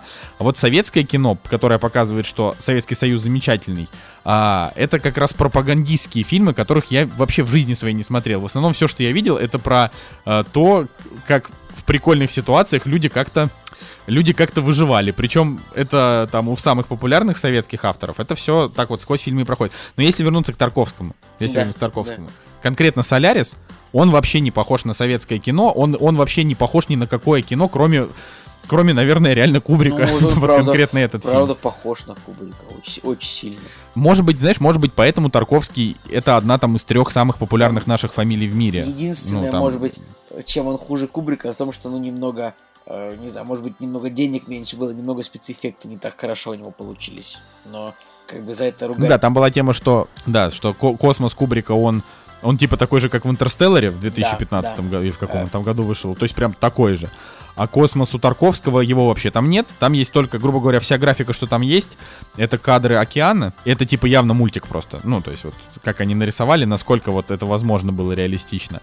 И конец, когда, ну, в общем, не, без спойлеров, да, в конце там тоже типа есть немножко графики, во всем остальном они даже полет в космос его показали. То есть видно, что Тарковский, он, короче, вообще понимал, что происходит. У него была очень ясная голова. И он понимал, что, типа, вот сейчас 72 год на дворе, и у меня нету моушен-дизайнеров модных, которые могут сделать клево. Поэтому он даже полет в космос главного героя показал, как просто трясущееся его лицо, как бы он где-то летит, И это, и это подошло фильму. То есть вот э, это было вполне в духе фильма, потому что фильм, он такой весь на крупных планах, э, Ну, без каких-то там особенных... В кино фильм Да. хорошо смотрится, приятно. То есть. Да, да. Но вот, ну, скажи что-нибудь еще про фильм. Слушай, ну, ты знаешь, он, он, он, он правда как бы непростой такой, вот его лучше смотреть, может быть, даже в одиночку на него прийти, если э, есть такая возможность. Хорошо бы понимать, о чем речь идет в фильме, и, ну, как бы ловить все моменты, смотреть внимательно, и вот правда, вот Николай правильно сделал. Неплохо по ходу фильма сверяться с Википедией, что происходит. Также, наверное, неплохо до этого прочитать роман. Потому что фильм, он как бы вот... Я, я конечно, люблю блокбастеры, но, но вот этот фильм вот прямо вот хорошо для знакомых с Тарковским, я думаю, потому что... Ну вот Жека нам, бы, Жека, короче, прочитал мою рецензию на, на- на эту, значит, в телеграм-канале. Видимо, я не знаю как. А, или он посмотрел сторис, э, которую я выложил, и сказал, что вот вы начали типа с Соляриса, а надо было с Андрея Рублева, потому что он движовый. А, э, значит, опять же, я... Короче, что самое главное? Что как бы мне Солярис... Ну, как бы я к нему не... Я ему поставил 8, фильм у меня вызвал смешанные чувства, сюжет вызвал у меня скорее... Ну, типа, что он слишком простоват, ну, на мой взгляд, да, как-то вот, я не знаю. При этом мне очень понравилась манера съемки, мне понравились в целом и актеры. А, самое главное вообще, что я из этого вынес, что мне хочется дальше смотреть Тарковского, потому что он, очевидно, ну, невероятного таланта человек. И это, как знаешь, ну вот, когда я посмотрел фильм Дэвида Лина, это Лоренс Аравийский, а, мне, мне стало, по- после этого, я понял, что, ну, то есть чувак прям, прям крутой. Вот он прям снял охренительное кино в 62 году с невероятным масштабом. Посмотрел после этого «Мост через реку Квай». Да, потому что, потому что ни хрена себе, ну, то есть, типа, чувак реально вот так- такие шедевры делал. И «Мост через реку Квай» мне тоже понравился. И вот э, Тарковский для меня тоже сейчас вот открывается. И... Ну, мне только в, в фильме не понравилось только то, что главный герой откровенно козел. Как бы. Просто вот он А почему? Почему? ну, он козел? изначально показывается, что он откровенно козел. То есть он э, приезжает общаться с этим пилотом, сразу грубо отшивает пилота, потом, ну, как, вот просто как-то с отцом у него какие-то отношения не очень. Просто, ну, по- как бы изначально никакой симпатии к главному герою просто нет. И вот, ну, это как бы просто, видимо, это правда. Снимал преступление и наказание Тарковский, там тоже как бы герой-то не очень хороший изначально. То есть. Ну, ну да. Ну, то есть, э, да он и в конце это, в общем-то, Раскольников, не то чтобы... Он, конечно же, там открыл Библию, там, и, и как это всегда бывает в, в классическом российском романе, но в Советском-то Союзе была немножко другая школа, там как бы к Богу вообще мало обращались, поэтому здесь... Я, честно говоря, так и не понял, что для себя конкретно вынес главный герой. Я не понял его развития. По, по большей части э, фильм в этом плане странноват. У него какая-то странная мораль. И как бы если, ну, если вообще вот спрашивать, за что, да, стоит смотреть Солярис, за какие заслуги, в первую очередь за технические, во вторую очередь за то, как вот, как этот фильм сделан, э, именно вот как он, как он написан, да, то есть не то чтобы там гениальный сценарий, но он, а, он как бы, он такой, он, он такой структурный, я, я бы, я бы сказал, он такой последовательный, он не всегда понятный, но просто это вот э, интересно, как, Росси... как, как вот советский артхаус э, существовал, да, как в голове вообще у Тарковского возникало, например, ну, типа, желание вот сделать эту сцену, там, не знаю, э, сцену поездки не самого важного героя на машине, просто там пятиминутный. То есть просто пять минут Я- я- едет на я машине, думаю, молчит. что эта сцена сделана для того, чтобы как бы показать нам мир будущего, в котором э, типа много машин, большие дороги, автострады, небоскребы, хотя это просто Токио, но вот так. Ну да, в 72 году как бы советские зрители, оч- очевидно, да и американские зрители не очень-то прям знали, что такое Токио, да, как бы люди туда ездили намного реже. Знаешь, на ютубчике не, не- невозможно было посмотреть там, типа, как изменился Токио в 20 году. Блин, я так обожаю на ютубе открывать видео и смотреть, типа, Нью-Йорк 91 год, знаешь, вот просто вот видео, как люди просто идут, знаешь, вот люди идут. Если любой другой город какой-нибудь большой, просто там, не знаю, 50 лет назад какие-нибудь видео там, или 40 лет назад, очень интересно. Вот попробуйте на YouTube зайти, откройте там, реально, Нью-Йорк, там, 91 год, что-нибудь такое. И это, ну, это любопытно, например, посмотреть, как ходят люди, типа, до, в досмартфонную эпоху. Там, Это правда. без наушников, без смартфонов. Просто люди просто идут. Вот это интересно. Есть вот еще, вот еще тоже э, интересный момент касаемо, ка- кас- касаемо, значит, вот Соляриса, что, а, ну вот у каждого там творца, который с фантастикой себя как-то связывал, ну, в том числе, значит, и Тарковского, э, есть какое-то свое представление о будущем. И вот э, в Солярисе, э, когда нам показывают мир будущего, мы его уже видим как, не как мир будущего, мы его видим как, не знаю, скорее какая-то альтернативные, там, я не знаю, 70-е Советского Союза, вот, грубо говоря, альтернативные 70-е, потому что там люди улетели дальше, к планетам подальше. Потому что вот так же, например, было у Филиппа Дика, когда чувак в 60-е годы и в 70-е э, писал про, там, я не знаю, 2010 год, про то, как люди там, не знаю, летают на Луну и как им там на Луне весело, не знаю, всякие дальние планеты, на которых происходят всякие штуки. И вот эти вот представления как бы человека из 60-х о том, а, какой будет мир через 50 лет, а, они сейчас уже устарели, Вообще, и ты когда их читаешь, довольно... ты... Это правда довольно забавно, что ну, как бы в 65-м году люди думали, что в 2010-м ну, реально мы будем просто летать в космосе уже через галактики. Хотя по факту мы просто, ну, заказываем еду, которая приезжает за 30 минут, и все. Да, да, да. То есть это где, где наши летающие машины, да, как, как любят эту цитату говорить. То есть по факту а, это, я уже вот считаю, что это отдельный жанр. То есть, например, а, допустим, современная фантастика, а, она уже скорее там не особенно предугадывает какие-то какие-то веяния современные и очень так осторожно пишет, ну там условно о терраформировании, но называя даты какие-нибудь не 2030 год, а какой-нибудь 3000 год. Ну, то есть и тут уже как бы не докопаешься, потому что, блин, никто из нас этого не увидит никогда. А, вот, а вот эти вот а, писатели-фантасты 20 века, они, они именно очень прикольно, что для них это Короче, их представления, они, они любопытны, но ты уже не относишься к этому как реально как к фантастике. Потому что это ты как бы уже пережил этот период, и он не такой. Э, соответственно, это просто как анахронизм, но он э, просто по-своему, по-своему забавен. Но, к сожалению, это все-таки умирающая история. Типа, знаешь, там спустя годы э, всех вот этих вот фантастов, которые писали про не, не самое далекое будущее, их как бы потихонечку отодвинут в сторонку. Вот. Я думаю, что когда-нибудь даже наших с тобой любимых Стругацких такая участь может постигнуть, потому что они тоже там, в общем, понапредсказывали всякого, всякого нереалистичного. Вот так.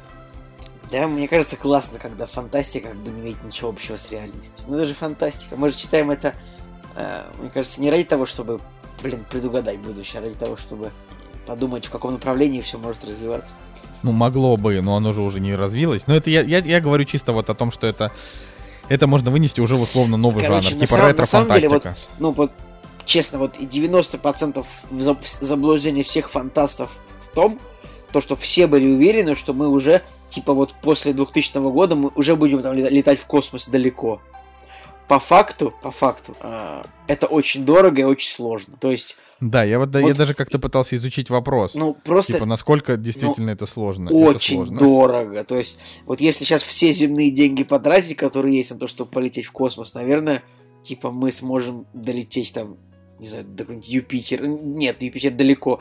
Вот реально, вот мы, вот все деньги наши потратить земные, мы сможем до куда-нибудь долететь, и все. И как бы, ну, вот, и... И не вернуться, Не, ну, да, может быть, да, там. и скорее, и как бы, поэтому, ну, технологии просто вот не работают в этом направлении, в том, чтобы э, изучать какой-то космос, потому что вот даже вот в интервью Дудю, э, этот самый, неважно, астроном этот говорил то, что ну, вот все возможно, изучение космоса это слишком сложно, слишком дорого, поэтому мы должны жить на нашей планете и делать ее лучше, как бы, как бы это банально не звучало. Мне просто всегда хочется, когда ты начинаешь задумываться о том, насколько бесконечный космос, становится немножко не по себе. Но вот в этом плане был же фильм «К звездам» с Брэдом Питтом в этом в девятнадцатом году, а, который как раз-таки всех убил своей вот этой вот нереалистичностью, а, тем, что он там за неделю долетел, или там за месяц, окей, за месяц долетел до Плутона, а, а, до, Непту... хотя... до Нептуна он долетел, и э, там, да, продолжай просто.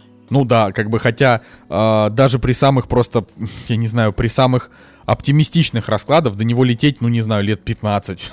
То есть Нет, там, там как бы до Марса лететь два года да, или что, полтора. Что, что касается этого к звездам, там как бы тоже момент такой, что якобы его отец пропал 15 лет назад, или 20 лет назад, сколько лет назад пропал, а как бы оказывается до этого Нептуна лететь 80 дней. И что вам было не отправить, не, про, не поискать его там, что ли? Не-не, ну типа... там же была тема в том, что э, начались вот эти вот э, Импульсы, штуки да. лететь на планету Но, из-за ну, того, что... Ну, ну, если лететь туда 80 дней, ну, слетали бы, проверили, что как там происходит. Почему 20 лет ждать? Ну, ладно. Да, я, я согласен, но это вообще в этом плане фильм-то дурацкий. Ну, на- на А, самом деле, просто- любая космофантастика, она должна делать какие-то допущения вот именно по поводу скорости полетов, потому что если... Ну, вот «Марсианин». е- ну, ну, Николай, ну если любая космофантастика, она будет постоянно реалистично опираться на вот реалистичную скорость полетов, э, то ну, мы никуда никогда не прилетим даже в книгах и фильмах, потому что реалистично Нет, ну- лететь очень долго везде. Вот тебе, хорошо, вот тебе аргумент, смотри. Вот, допустим, в фильме «Марсианин» и в книге «Марсианин» реалистично показано время полета. То есть это какой-то такой... Понятно, что мы еще не можем сна- снарядить космический корабль для перелета на Марс, но в теории, допустим, я верю, что в течение лет 5-15 возможно построить что-то такое, что долетит до Марса, но лететь оно реально будет вот там полтора года, там, не знаю, 500 дней. А, я считаю, что если ты делаешь какую-то реалистичную фантастику, то не нужно придумывать, что до, до, до Нептуна лететь 70 дней. Просто не придумывать. А если ты делаешь нереалистичную, то, простите, в Стражах Галактики они там, как у... или в Звездных войнах, Ну, они там в за одну Звездных секунду войнах есть, преодолевают. есть типа собственные технологии, они летают через гиперпрыжки как бы за секунду. Это, это тоже. Так вот о чем я тебе и говорю. Вы либо делаете такую фантастику, в которой можно делать любые допущения, я тебе об этом говорю, что вот такие фильмы, как, «З- как к звездам, это плохо, потому что он как бы претендует на реализм, но на самом деле это, это бред. А тут нужно либо прям придумывать вот так, что у тебя есть космический корабль, который делает гиперпрыжки, или что угодно, у тебя там, не знаю, звездолет, который клево летает, круто маневрирует, еще и стреляет лазерами. Либо ты делаешь реально, но тогда ты не делаешь в эту реальность вот эти вот дурацкие допущения о том, что Не, то есть было бы круто, если бы Брэд Питт вот реально летел бы 10 лет, понимаешь, и он бы вернулся уже старым. Вот это вот было бы круто. На самом деле вот до Марса вот было бы клево. близко. Ну, то есть, я смотрю, все спутники, которые там были, летели э, до Марса, типа, от 120 дней до 220. Ну, то есть, вот такие спутники летали. Спутники маленькие. Ну Не, ну да. хорошо, ну вот хотя бы, хотя бы так. Ну вот, вот в это, поэтому марсианин в этом плане и ок. А, Ну, Марс близко. не помню, сколько там. Че там, сел на автобус, И доехал, доехал да? до... вот, Сели в машину, там девятка. Ладно, пошли дальше, а то мы с тобой ничего, ни- ничего не, не дообсуждаем, как обычно будет это. Но в любом случае, Солярис, Солярис, в общем, надо смотреть. Вот. Насколько это круто, э, лучше решать самим, но это типа не вот не из тех фильмов спорных, про которых смотреть, не смотреть. Его однозначно надо смотреть. А для, как бы для общего образования это хорошо. Вот. Это то, что я могу срезюмировать. Согласен, согласен. Ну что, расскажи, расскажи, как там финалы Ведьмака, Темных начал, как тебе вообще? Слушайте, ну, а, досмотрелись темное начало наконец-то. Бы они еще в середине декабря да выходили. Слушай, блин, как нам надоела эта хрень, когда приходится ждать серии раз в неделю. Ну, это, это уже невозможно. Ну, нет, не делайте так. Я понимаю, что вам, вы обязаны так делать, но это всегда мучение. Э, Мне это не нравится. Это, это, это мне не нравится. Знаешь, вот есть вещи, которые тебе в жизни не нравятся. Там стоять в очереди. Не знаю, что, что тебе не нравится, Николай? Оливки. Ну нет, это не вещи, вот именно какой-то процесс тебе не нравится. Вот стоять в очереди плохо, там, я не знаю. Когда в вагоне метро тесно, отстой, да, вот, вот очень плохо. В пробках неприятно. Вот точно так же Пробки неприятно ждать, вот, неприятно ждать сериал, который выходит раз в неделю. То есть, конечно, Николай, можно смотри, обсуждать. смотри его, когда он весь выйдет. Ну, блин, тогда я пропущу весь хайп.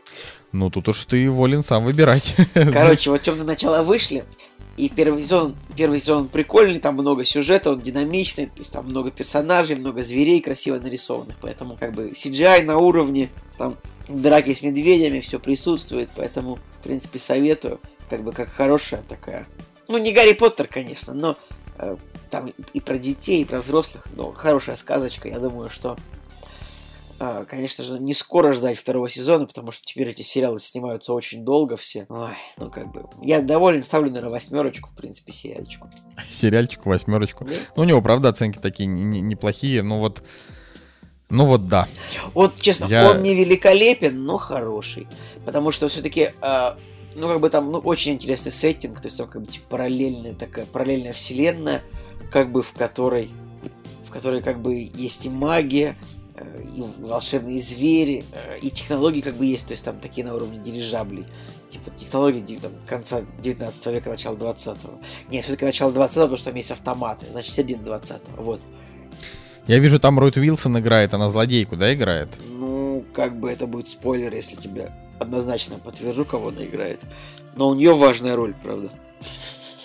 Мне вот, я, я ее помню, она играла такую такого интересного антагониста в сериале Лютер. Э, Лютер это, если что, типа один из там, не знаю, топ-10 э, триллерных сериалов там вот из, из, тех, из тех, что есть. Он такой там, Идрис Эльба в главной роли играет, он такой весь такой мрачный Шерлок. Вот так вот, вот если, если ну, сказать, ну, и вот она там тоже играет, значит. Вот, ну, вообще, э, эта трилогия Темные начала, вот в Великобритании, как бы она примерно так же популярна, как Гарри Поттер. Ну, вот, может быть, на втором месте. То есть, вот... Но не может быть ничего так же популярно, как Гарри Поттер, вот ты же знаешь. именно что... в Великобритании она очень популярна. Э, сейчас я вот как бы, блин, сейчас уже не могу я найти э, какие-то подтверждения, чуть позже скажу, но она очень популярна, вот прям капец. То есть вот, ну, третье место в списке 200 лучших книг по версии BBC. Короче, вот.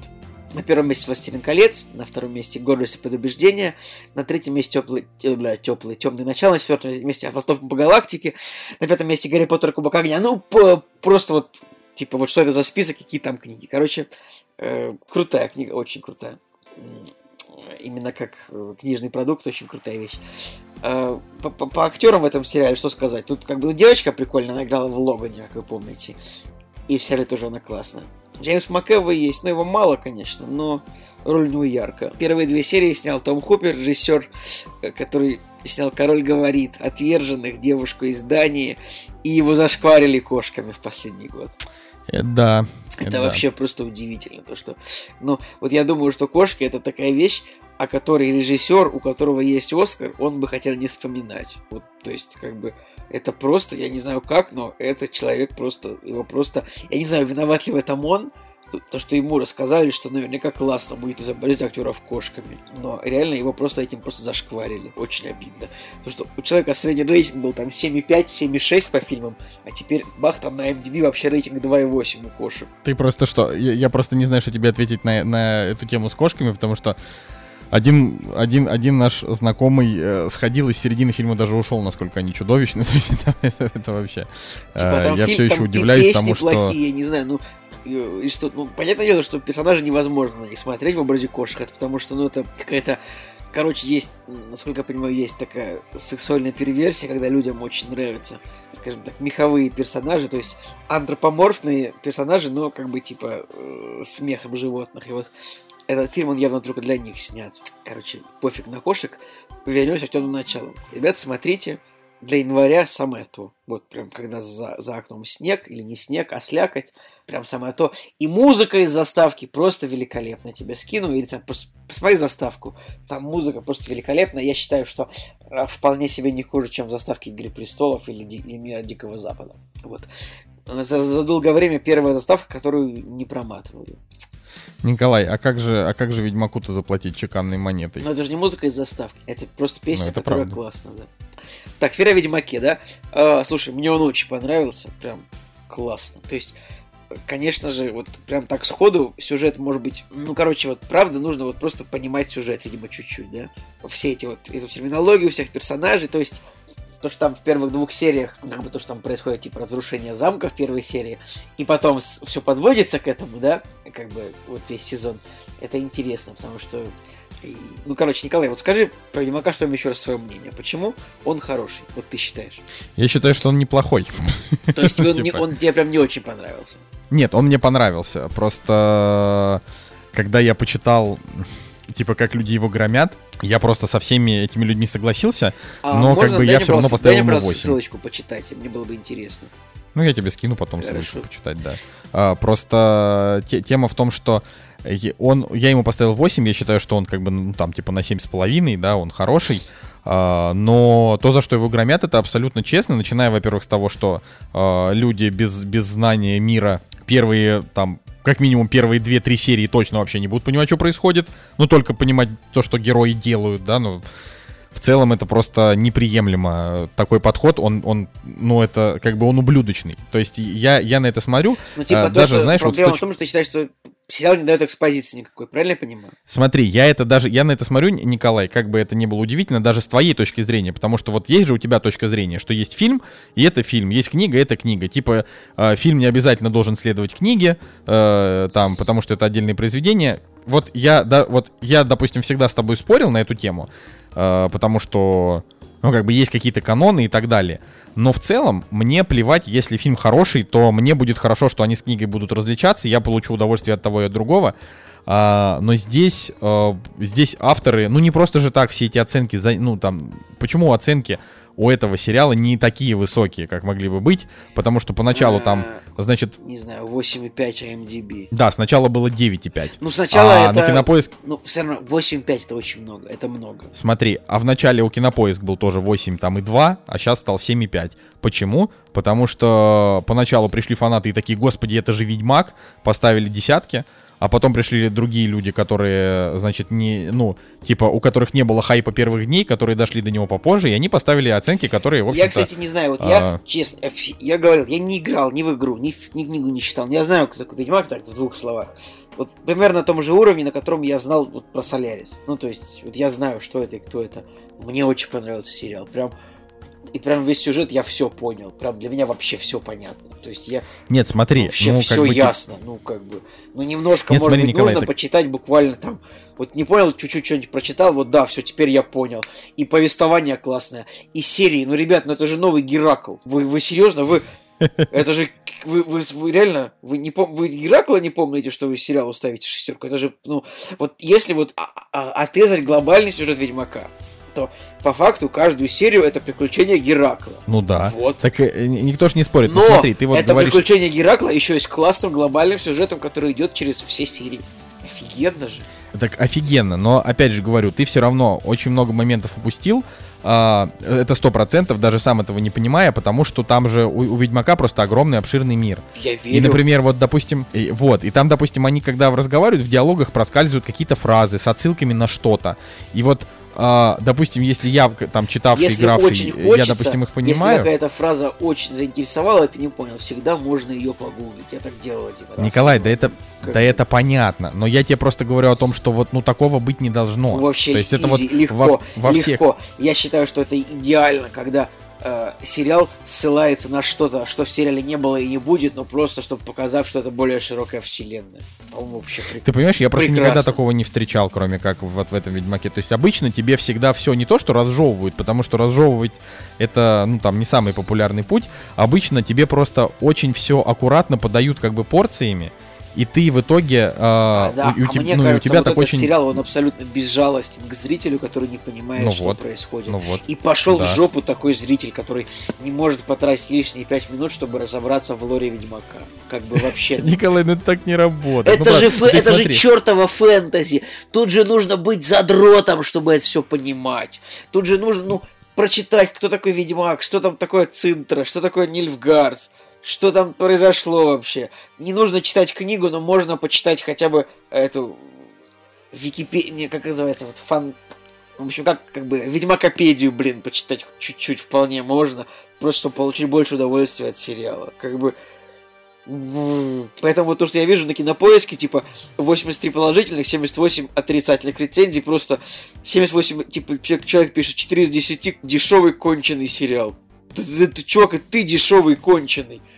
Вообще прекрасные съемки, спецэффекты отличные.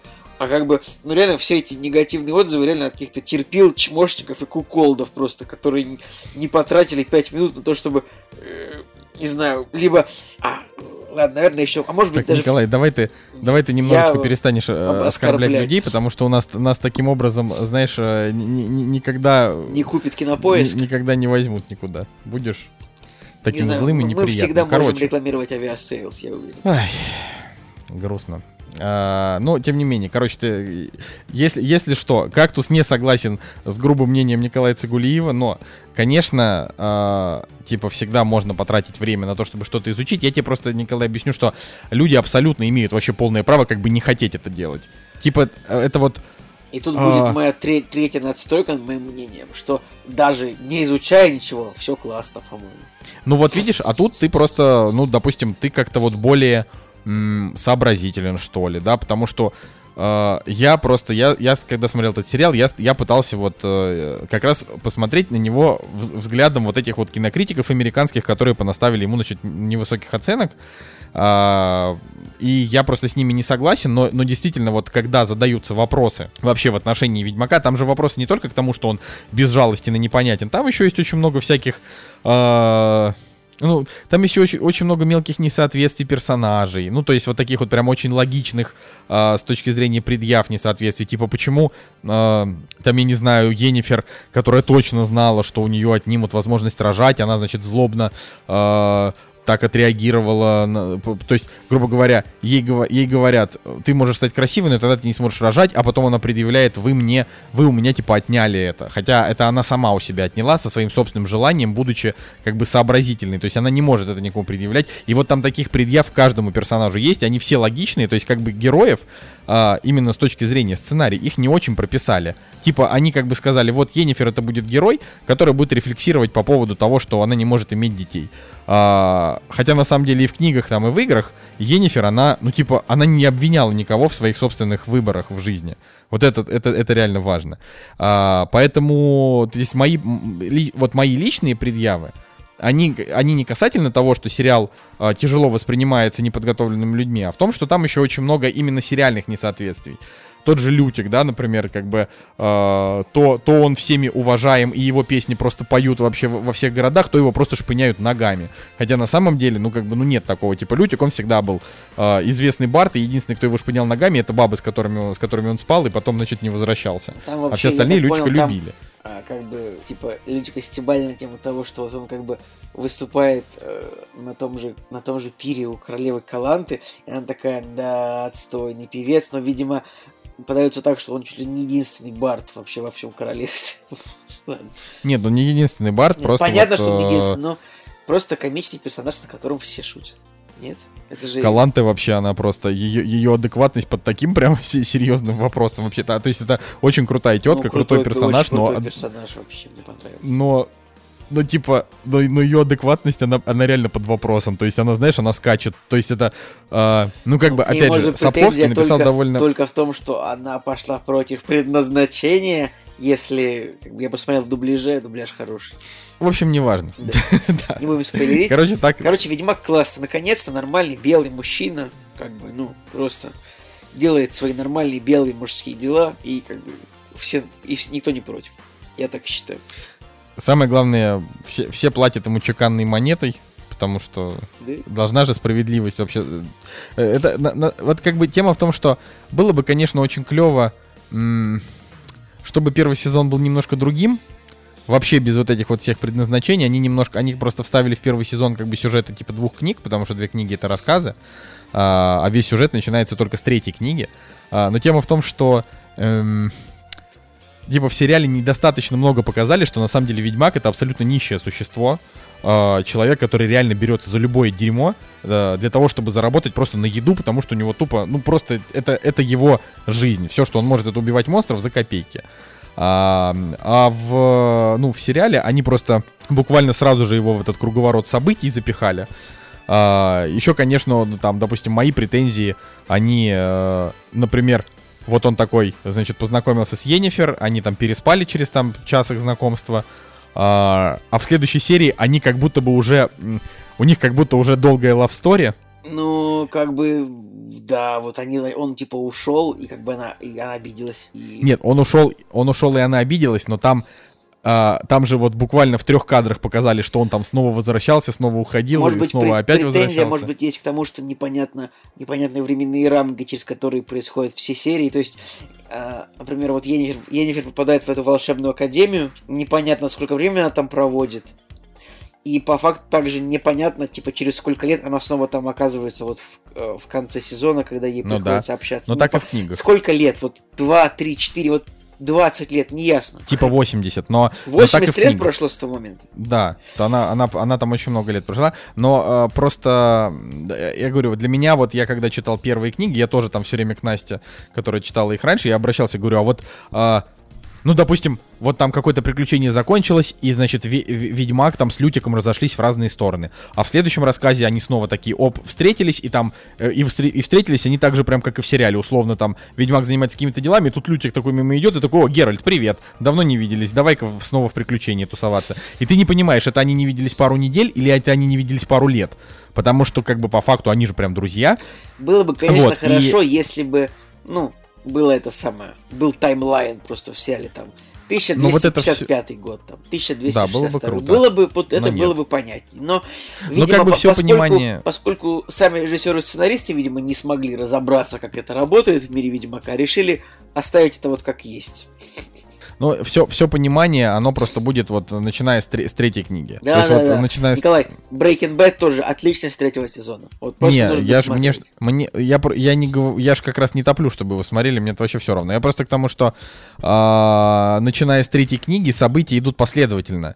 И условно между книгами, если есть и какой-то промежуток, ну то есть временной, там может быть и год, и полгода, э, то там уже ну, грубо говоря, тебе дают понять, что произошло за тот период, который между книгами произошел. Там, я не знаю, Цири повзрослела, э, Енифер переехала туда-то, Геральт переехал куда-то, Цинтра, э, там, я не знаю, снова сгорела, Нильфгард продвинулся еще там на несколько позиций. Ну, вот как-то это все ясно.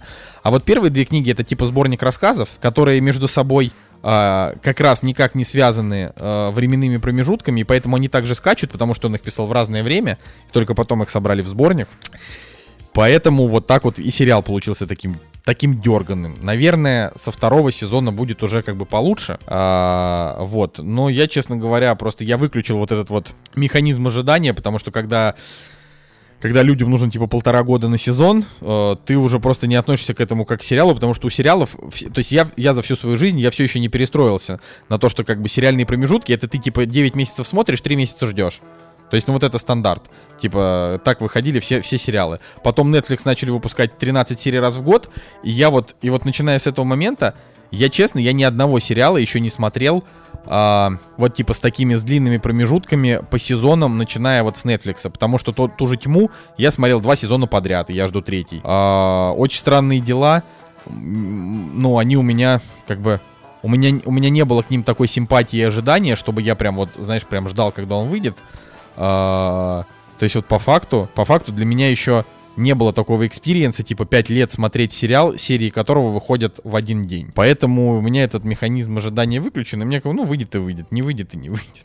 Ладно. То есть это, понимаешь, а, невозможно держать хайп полтора года, это просто нереально. Ну, это, это как бы, это, вот, то есть по сериалу э, ты, не, ты не можешь заставлять человека э, сидеть типа на стуле, дрожать и ждать, когда выйдет, когда выйдет сериал в течение полтора года. Вот три месяца можно мучить. Можно кидать тизеры, можно еще что-то, но полтора года нет. Это уже... Простите, я буду смотреть что-то другое и думать о чем-то другом. Вот так. Ну, ладно. В общем, Ведьмак мне понравился, так что я ставлю ему лайк и жду второго сезона, конечно же. А, так, у нас еще, значит, э, пара, пара, пара слов я хотел рассказать про, про друзей, что мы досмотрели, значит, друзей в слезах, э, в непонимании, как теперь жить дальше, потому что это типа... Вот я хочу просто кратко срезюмировать, что «Друзья» — это типа 10 сезонов сериала, а, который не сдулся за эти 10 сезонов. Если «Как я встретил вашу маму» после шестого, после пятого сезона стало смотреть тяжело, потому что там перестали быть шутки и сюжет пошел куда-то не туда, то в «Друзьях» все 10 сезонов как будто бы изначально так и задумывалось. То есть там практически нет филлеров, практически нет тупых сюжетных линий, там все развивалось гармонично. Типа есть какое-то важное событие в сезоне, между этим там э, медленно развивается и, под, и подводит к этому событию. И вот, конечно, очень тяжело после вот того. То есть вот он заканчивается, и ты такой, а как же, как же дальше это теперь? Вот я на полном серьезе, это наверное, самый вовлекающий сериал в, моей, в моей жизни. Вот я так скажу. Потому что...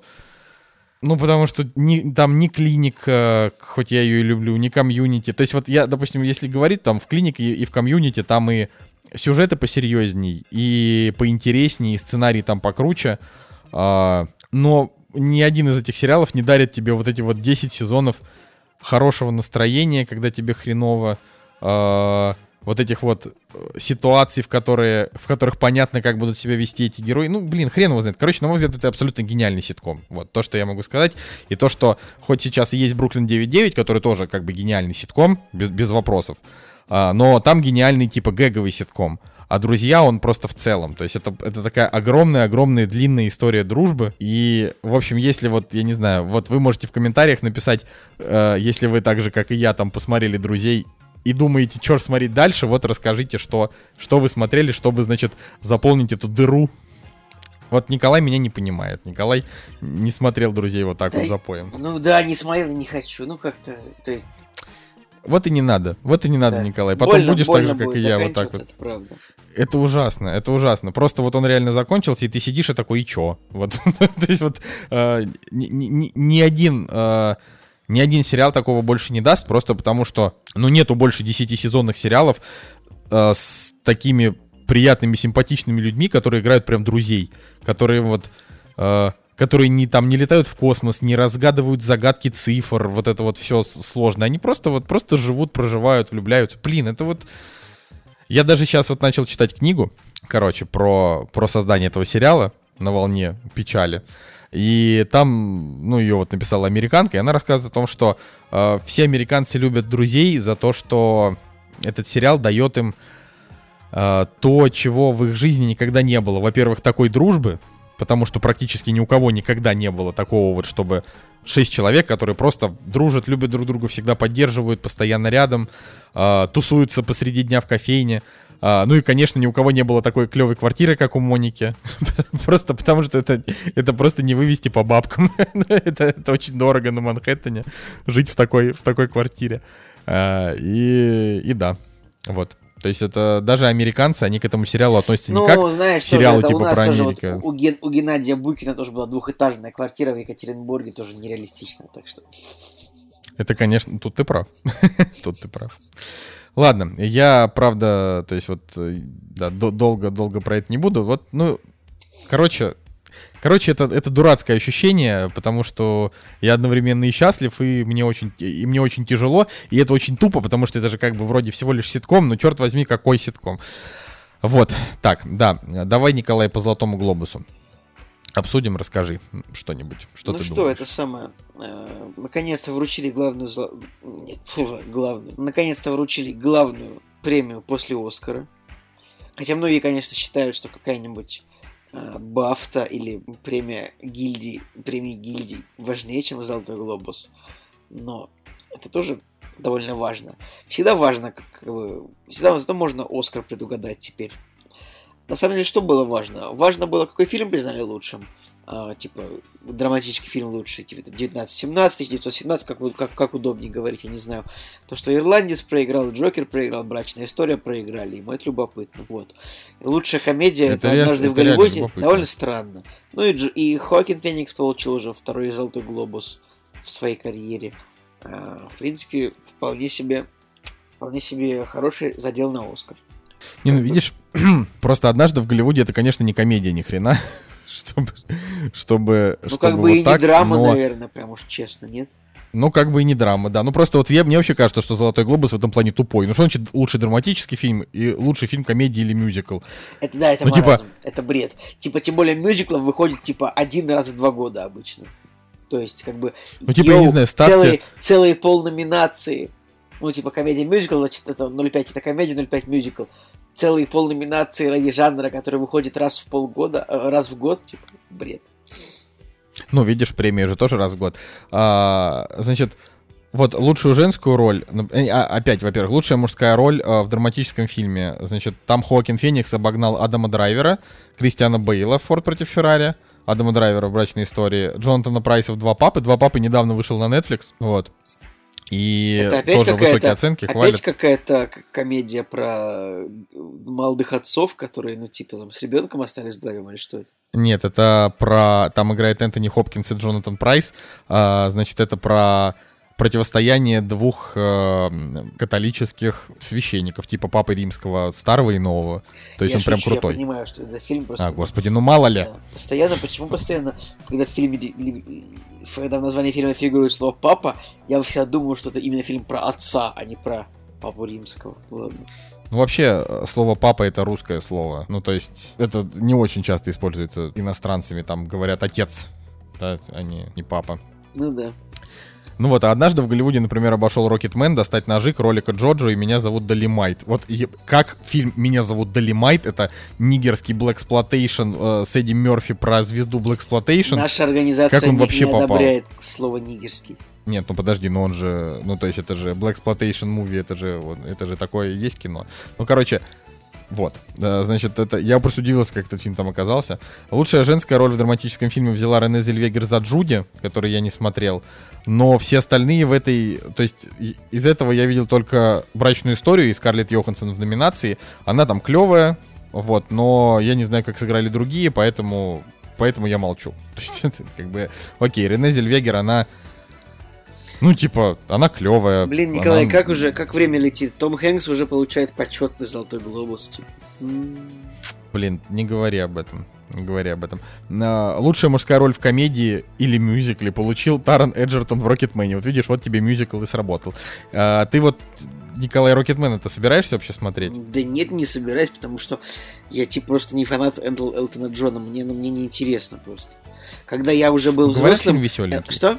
Говорят, фильм веселенький. Когда я уже был взрослым, Элтон Джон уже был, ну, типа, не совсем музыкантом, а больше стариком в перьях, поэтому, как бы, хочу. Ну, правда. Ну окей. А, значит, лучшая женская роль в комедии или мюзикле Аквафина получила, значит, женскую роль за фильм «Прощание». Я смотрел фильм «Прощание». А, противостояли ей еще четыре актрисы, например, Анна де Армаз «Достать ножи». Вот я видел, ну, Анна де Армаз в «Достать ножи» ничего не сыграла, поэтому не знаю. Но Аквафина в «Прощании», мало того, что она тоже ничего не сыграла, так это еще и не комедия и не мюзикл, а это драма. Ну, то есть прям такая драм, драматичная драма. Не знаю. Вот, но я рад за Брэда Питта, он взял лучшую мужскую роль второго плана, значит, «Однажды в Голливуде», но у него там, простите, э, значит, э, там Аль Пачино ирландец, Том Хэнкс, Джо Пеши и Энтони Хопкинс. И вот тут вот я, то есть, знаешь, есть эмоции, типа, я рад за то, что «Одинокий Думер» как бы взял, но, ну, ну, блин, ну там, ну Джо Пеши в «Ирландце» сыграл прям круто. Ну, может, еще, может, еще Оскара получит, посмотрим. Тут, я говорю, тут это для меня это сложно именно с точки зрения, что я вот ненавижу такие Оскары. Это, это когда вот мы тогда с- э, сидели, вот э, у нас был единственный прямой эфир у Кактуса, когда мы Классно три раза было. запускались на Ютубе. Да, потом мы, значит, сидели и просто в перископе кое-как показывали. А, и там был просто... Это было классно, но Оскар был дурацкий с точки зрения того, что, а, значит, э, бесит, что приходится выбирать между тем, кто тебе прям нравится. Обычно всегда бывает такое, что один номинант хороший, все остальные нахрен никому не, не нужны. Ну, то есть это э, за исключением за исключением там лучший фильм, лучший сценарий, да, там по актерам чаще всего понятно, кто сыграл сильнее, вот так вот. Но когда идет выбор между Брэдом Питтом, Аль Пачино, Тоном Хэнксом, Джо Пеши и Энтони Хопкинсом, ты понимаешь, да, что вообще кому-либо давать в этом плане вот, вот любую награду просто нечестно. Это типа пять великих актеров. Нужно давать Ну, тому, у кого ее нет, по справедливости. Ты же любишь Советский Союз, Николай, чтобы вот по справедливости давай посмотрим, у кого нет Оскара еще из, из этих ребят.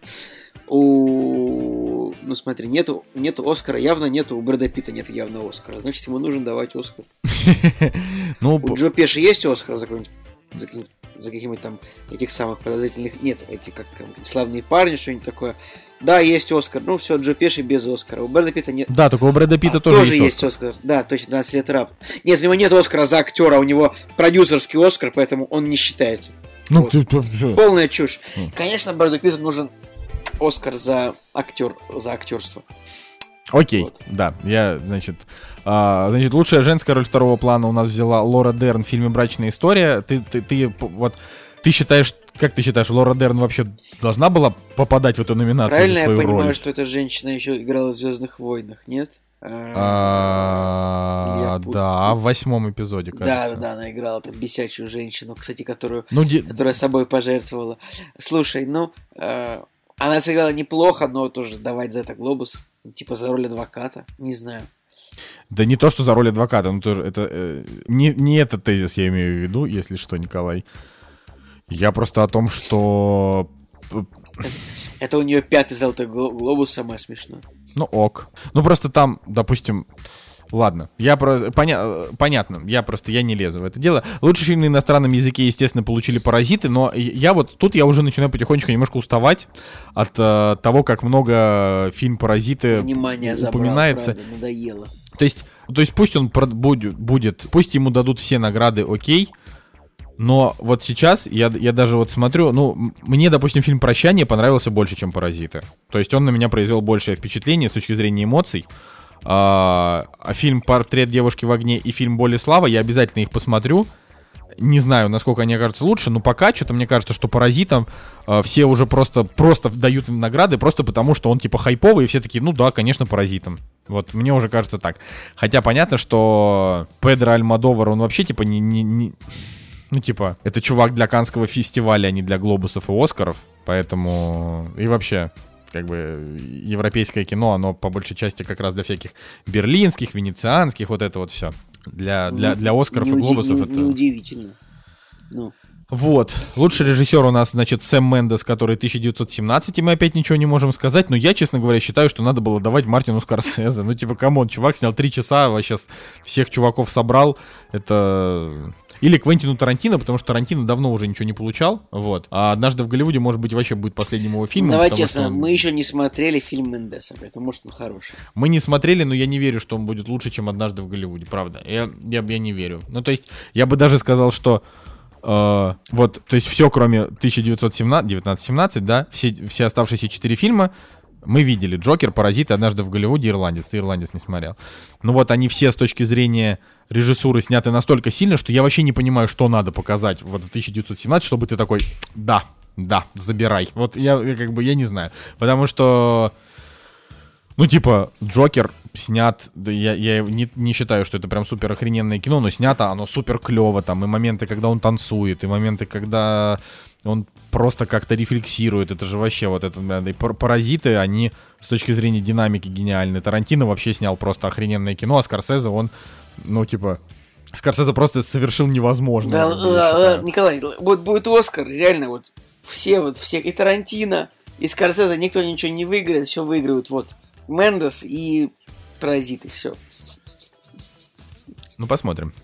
А, да, значит, лучший сценарий получил Тарантино. А, лучший анимационный фильм «Потерянное звено». Тут, конечно, удивительно, что «Потерянное звено» — это, чтоб, э, на всякий случай, напомню, это, короче, фильм студии «Лайка», которую, ну, про, про- про- про которую все время нам рассказывал Женя Москвин.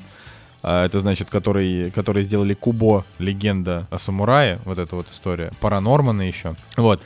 А, И «Потерянное звено», в том числе Женя Москвин, сказал, что это довольно слабый, слабый мультфильм со слабым сюжетом. А, Плюс он совершенно провальный в прокате. Я не понимаю, как «Потерянное звено» обошло «Как приручить дракона 3», который, ну, типа 9,5 из 10. «История игрушек 4», который 9 из 10. Я не понимаю. Вот тут просто... У меня нет слов, короче. «Холодное сердце 2» и А, «Король тебе лев» понятно, очень сильно что понравилась история игрушек 4? Нет, она мне понравилась не настолько сильно. Сколько? она мне, 9 типа, из там, 10 это? Ну, 8,5 Ну, блин, из 10, 7. не знаю. Блин, да ну, это абсолютно проходная история игрушек. Мне кажется, очень сильно. Очень, с- она очень сильно слабее, Когда ты просто третья. стареешь, и тебе все нравится меньше. Правда, Ты же, ты вот правда. заметь за собой. типа с каждым, с каждым годом ты все больше к чему-то относишься все более критически. Типа, у Особенно тебя к вот Советскому мало Союзу. Вот э, та- так-то на самом деле я просто напомню тебе, что единственное, о чем ты в этом году говорил с восторгом, это реально был фильм «Паразиты». Потому что вот Ну почему? про всё еще, остальное ты такой, честно, «Ну, еще был сериал, ну». еще был сериал Хранитель. А, и «Хранители». Еще был фильм Всё, Доктор да. Сон. Э, Еще мне, Нет, ты про него так не восторгался. ну, с восторгом, что там еще. Блин, Призраки дома на холме, тьма, классно. Так что просто нужно сказать Мстители. Просто нужно сказать честно, что в этом году больше нравились сериалы, чем фильмы. Вот правда. Ну вот это такая вот история. Ну, окей, так, я, значит, э, так еще про- пробегу, что лучший мини-сериал или телефильм э, Чернобыль, но я бы удивился, если бы это был не Чернобыль, что бы там ни было вообще, вот хоть что, Чернобыль не, нельзя. Нельзя обогнать. Значит, лучшая мужская роль в мини-сериале Рассел Кроу. В самый громкий голос. Я на самом деле хочу посмотреть самый громкий голос, а, но он по подписке Кинопоиск плюс медиатека, а я не хочу доплачивать. Короче, меня это, меня, меня это ужасно бесит. А, значит, лучшая женская роль Мишель Уильямс в сериале Фосси Верден. Я не знаю, что это такое. А, ну, там типа 7.1. Ну, мы не обязаны смотреть все сериалы с рейтингом 7.1, которые получают награду за женскую роль. Ну, там 7.9 AMDB, мало, и там мало. Э, Сэм Роквелл играет. Поэтому тут как бы... Э, тут еще может быть, может быть и, и, и глянем.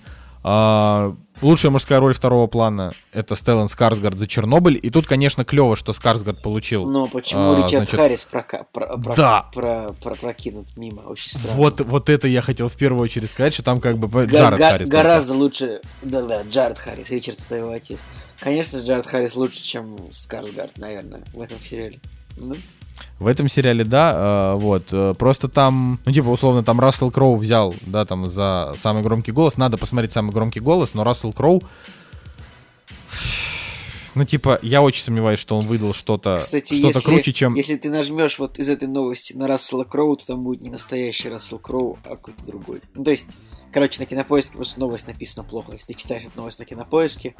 Не, я читаю на другом. Да, ну ладно, потому что они, у них у них гиперссылка на Рассела Кроу ведет на кого-то Рассела Кроу, у которого один фильм 95 -го года, ну неважно. В общем, дальше, дальше там уже пошли не очень интересные значит, номинации. Ну вот есть значит, лучший драматический сериал, сериал «Наследники». Это, ну, просто это уже как бы важно, да, пошло. Но про сериал «Наследники» я что-то ничего не знаю и найти про него информацию не могу, только какая-то корейская дорама, больше не вижу. Значит, э, лучший сериал комедии или мюзикл как раз сериал «Дрянь», про который я говорил в начале. И Подожди, очень надо посмотреть, конечно. ты говоришь дорама? Нет, я просто говорю, что вот «Наследники» я в интернете нахожу только дораму, других я не ну, нахожу. на кинопоиске 8, ну 7,3 кинопоиск, 8,4 MDB. А, ну, как бы, тоже, тоже я его услышал только первый раз, только после этой новости. Вот. Но, но вот сериал «Дрянь», его однозначно стоит посмотреть а, как бы то ни было, слишком про него говорят. Допустим, там еще вот а, в этой же номинации лучший сериал комедия мюзикл была удивительная миссис Мейзел, метод Камински, политик и Барри.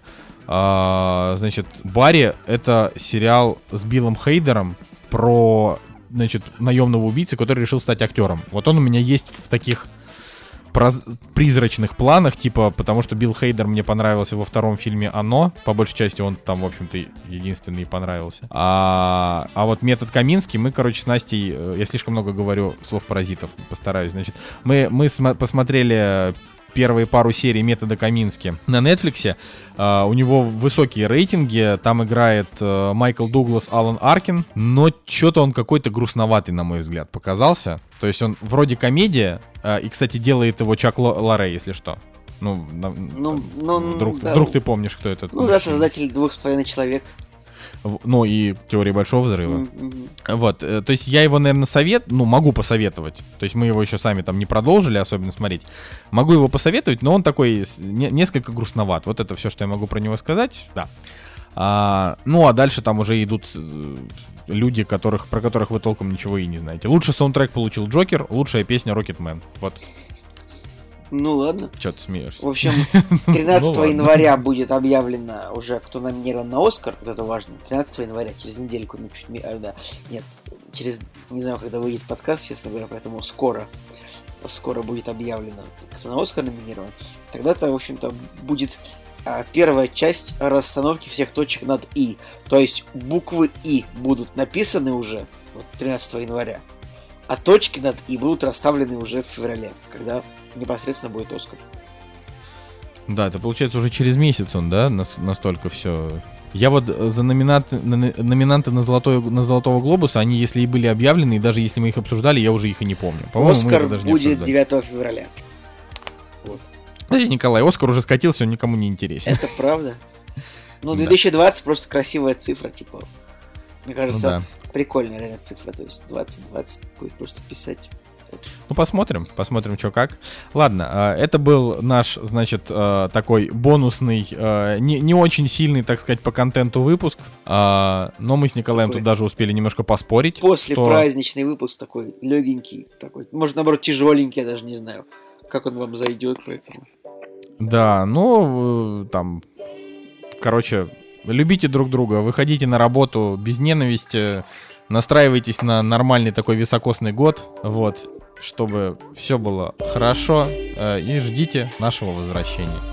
Вот так вот. С вами был Николай Солнышко. И Николай Цугулиев. Кактус подкаст. Всем пока.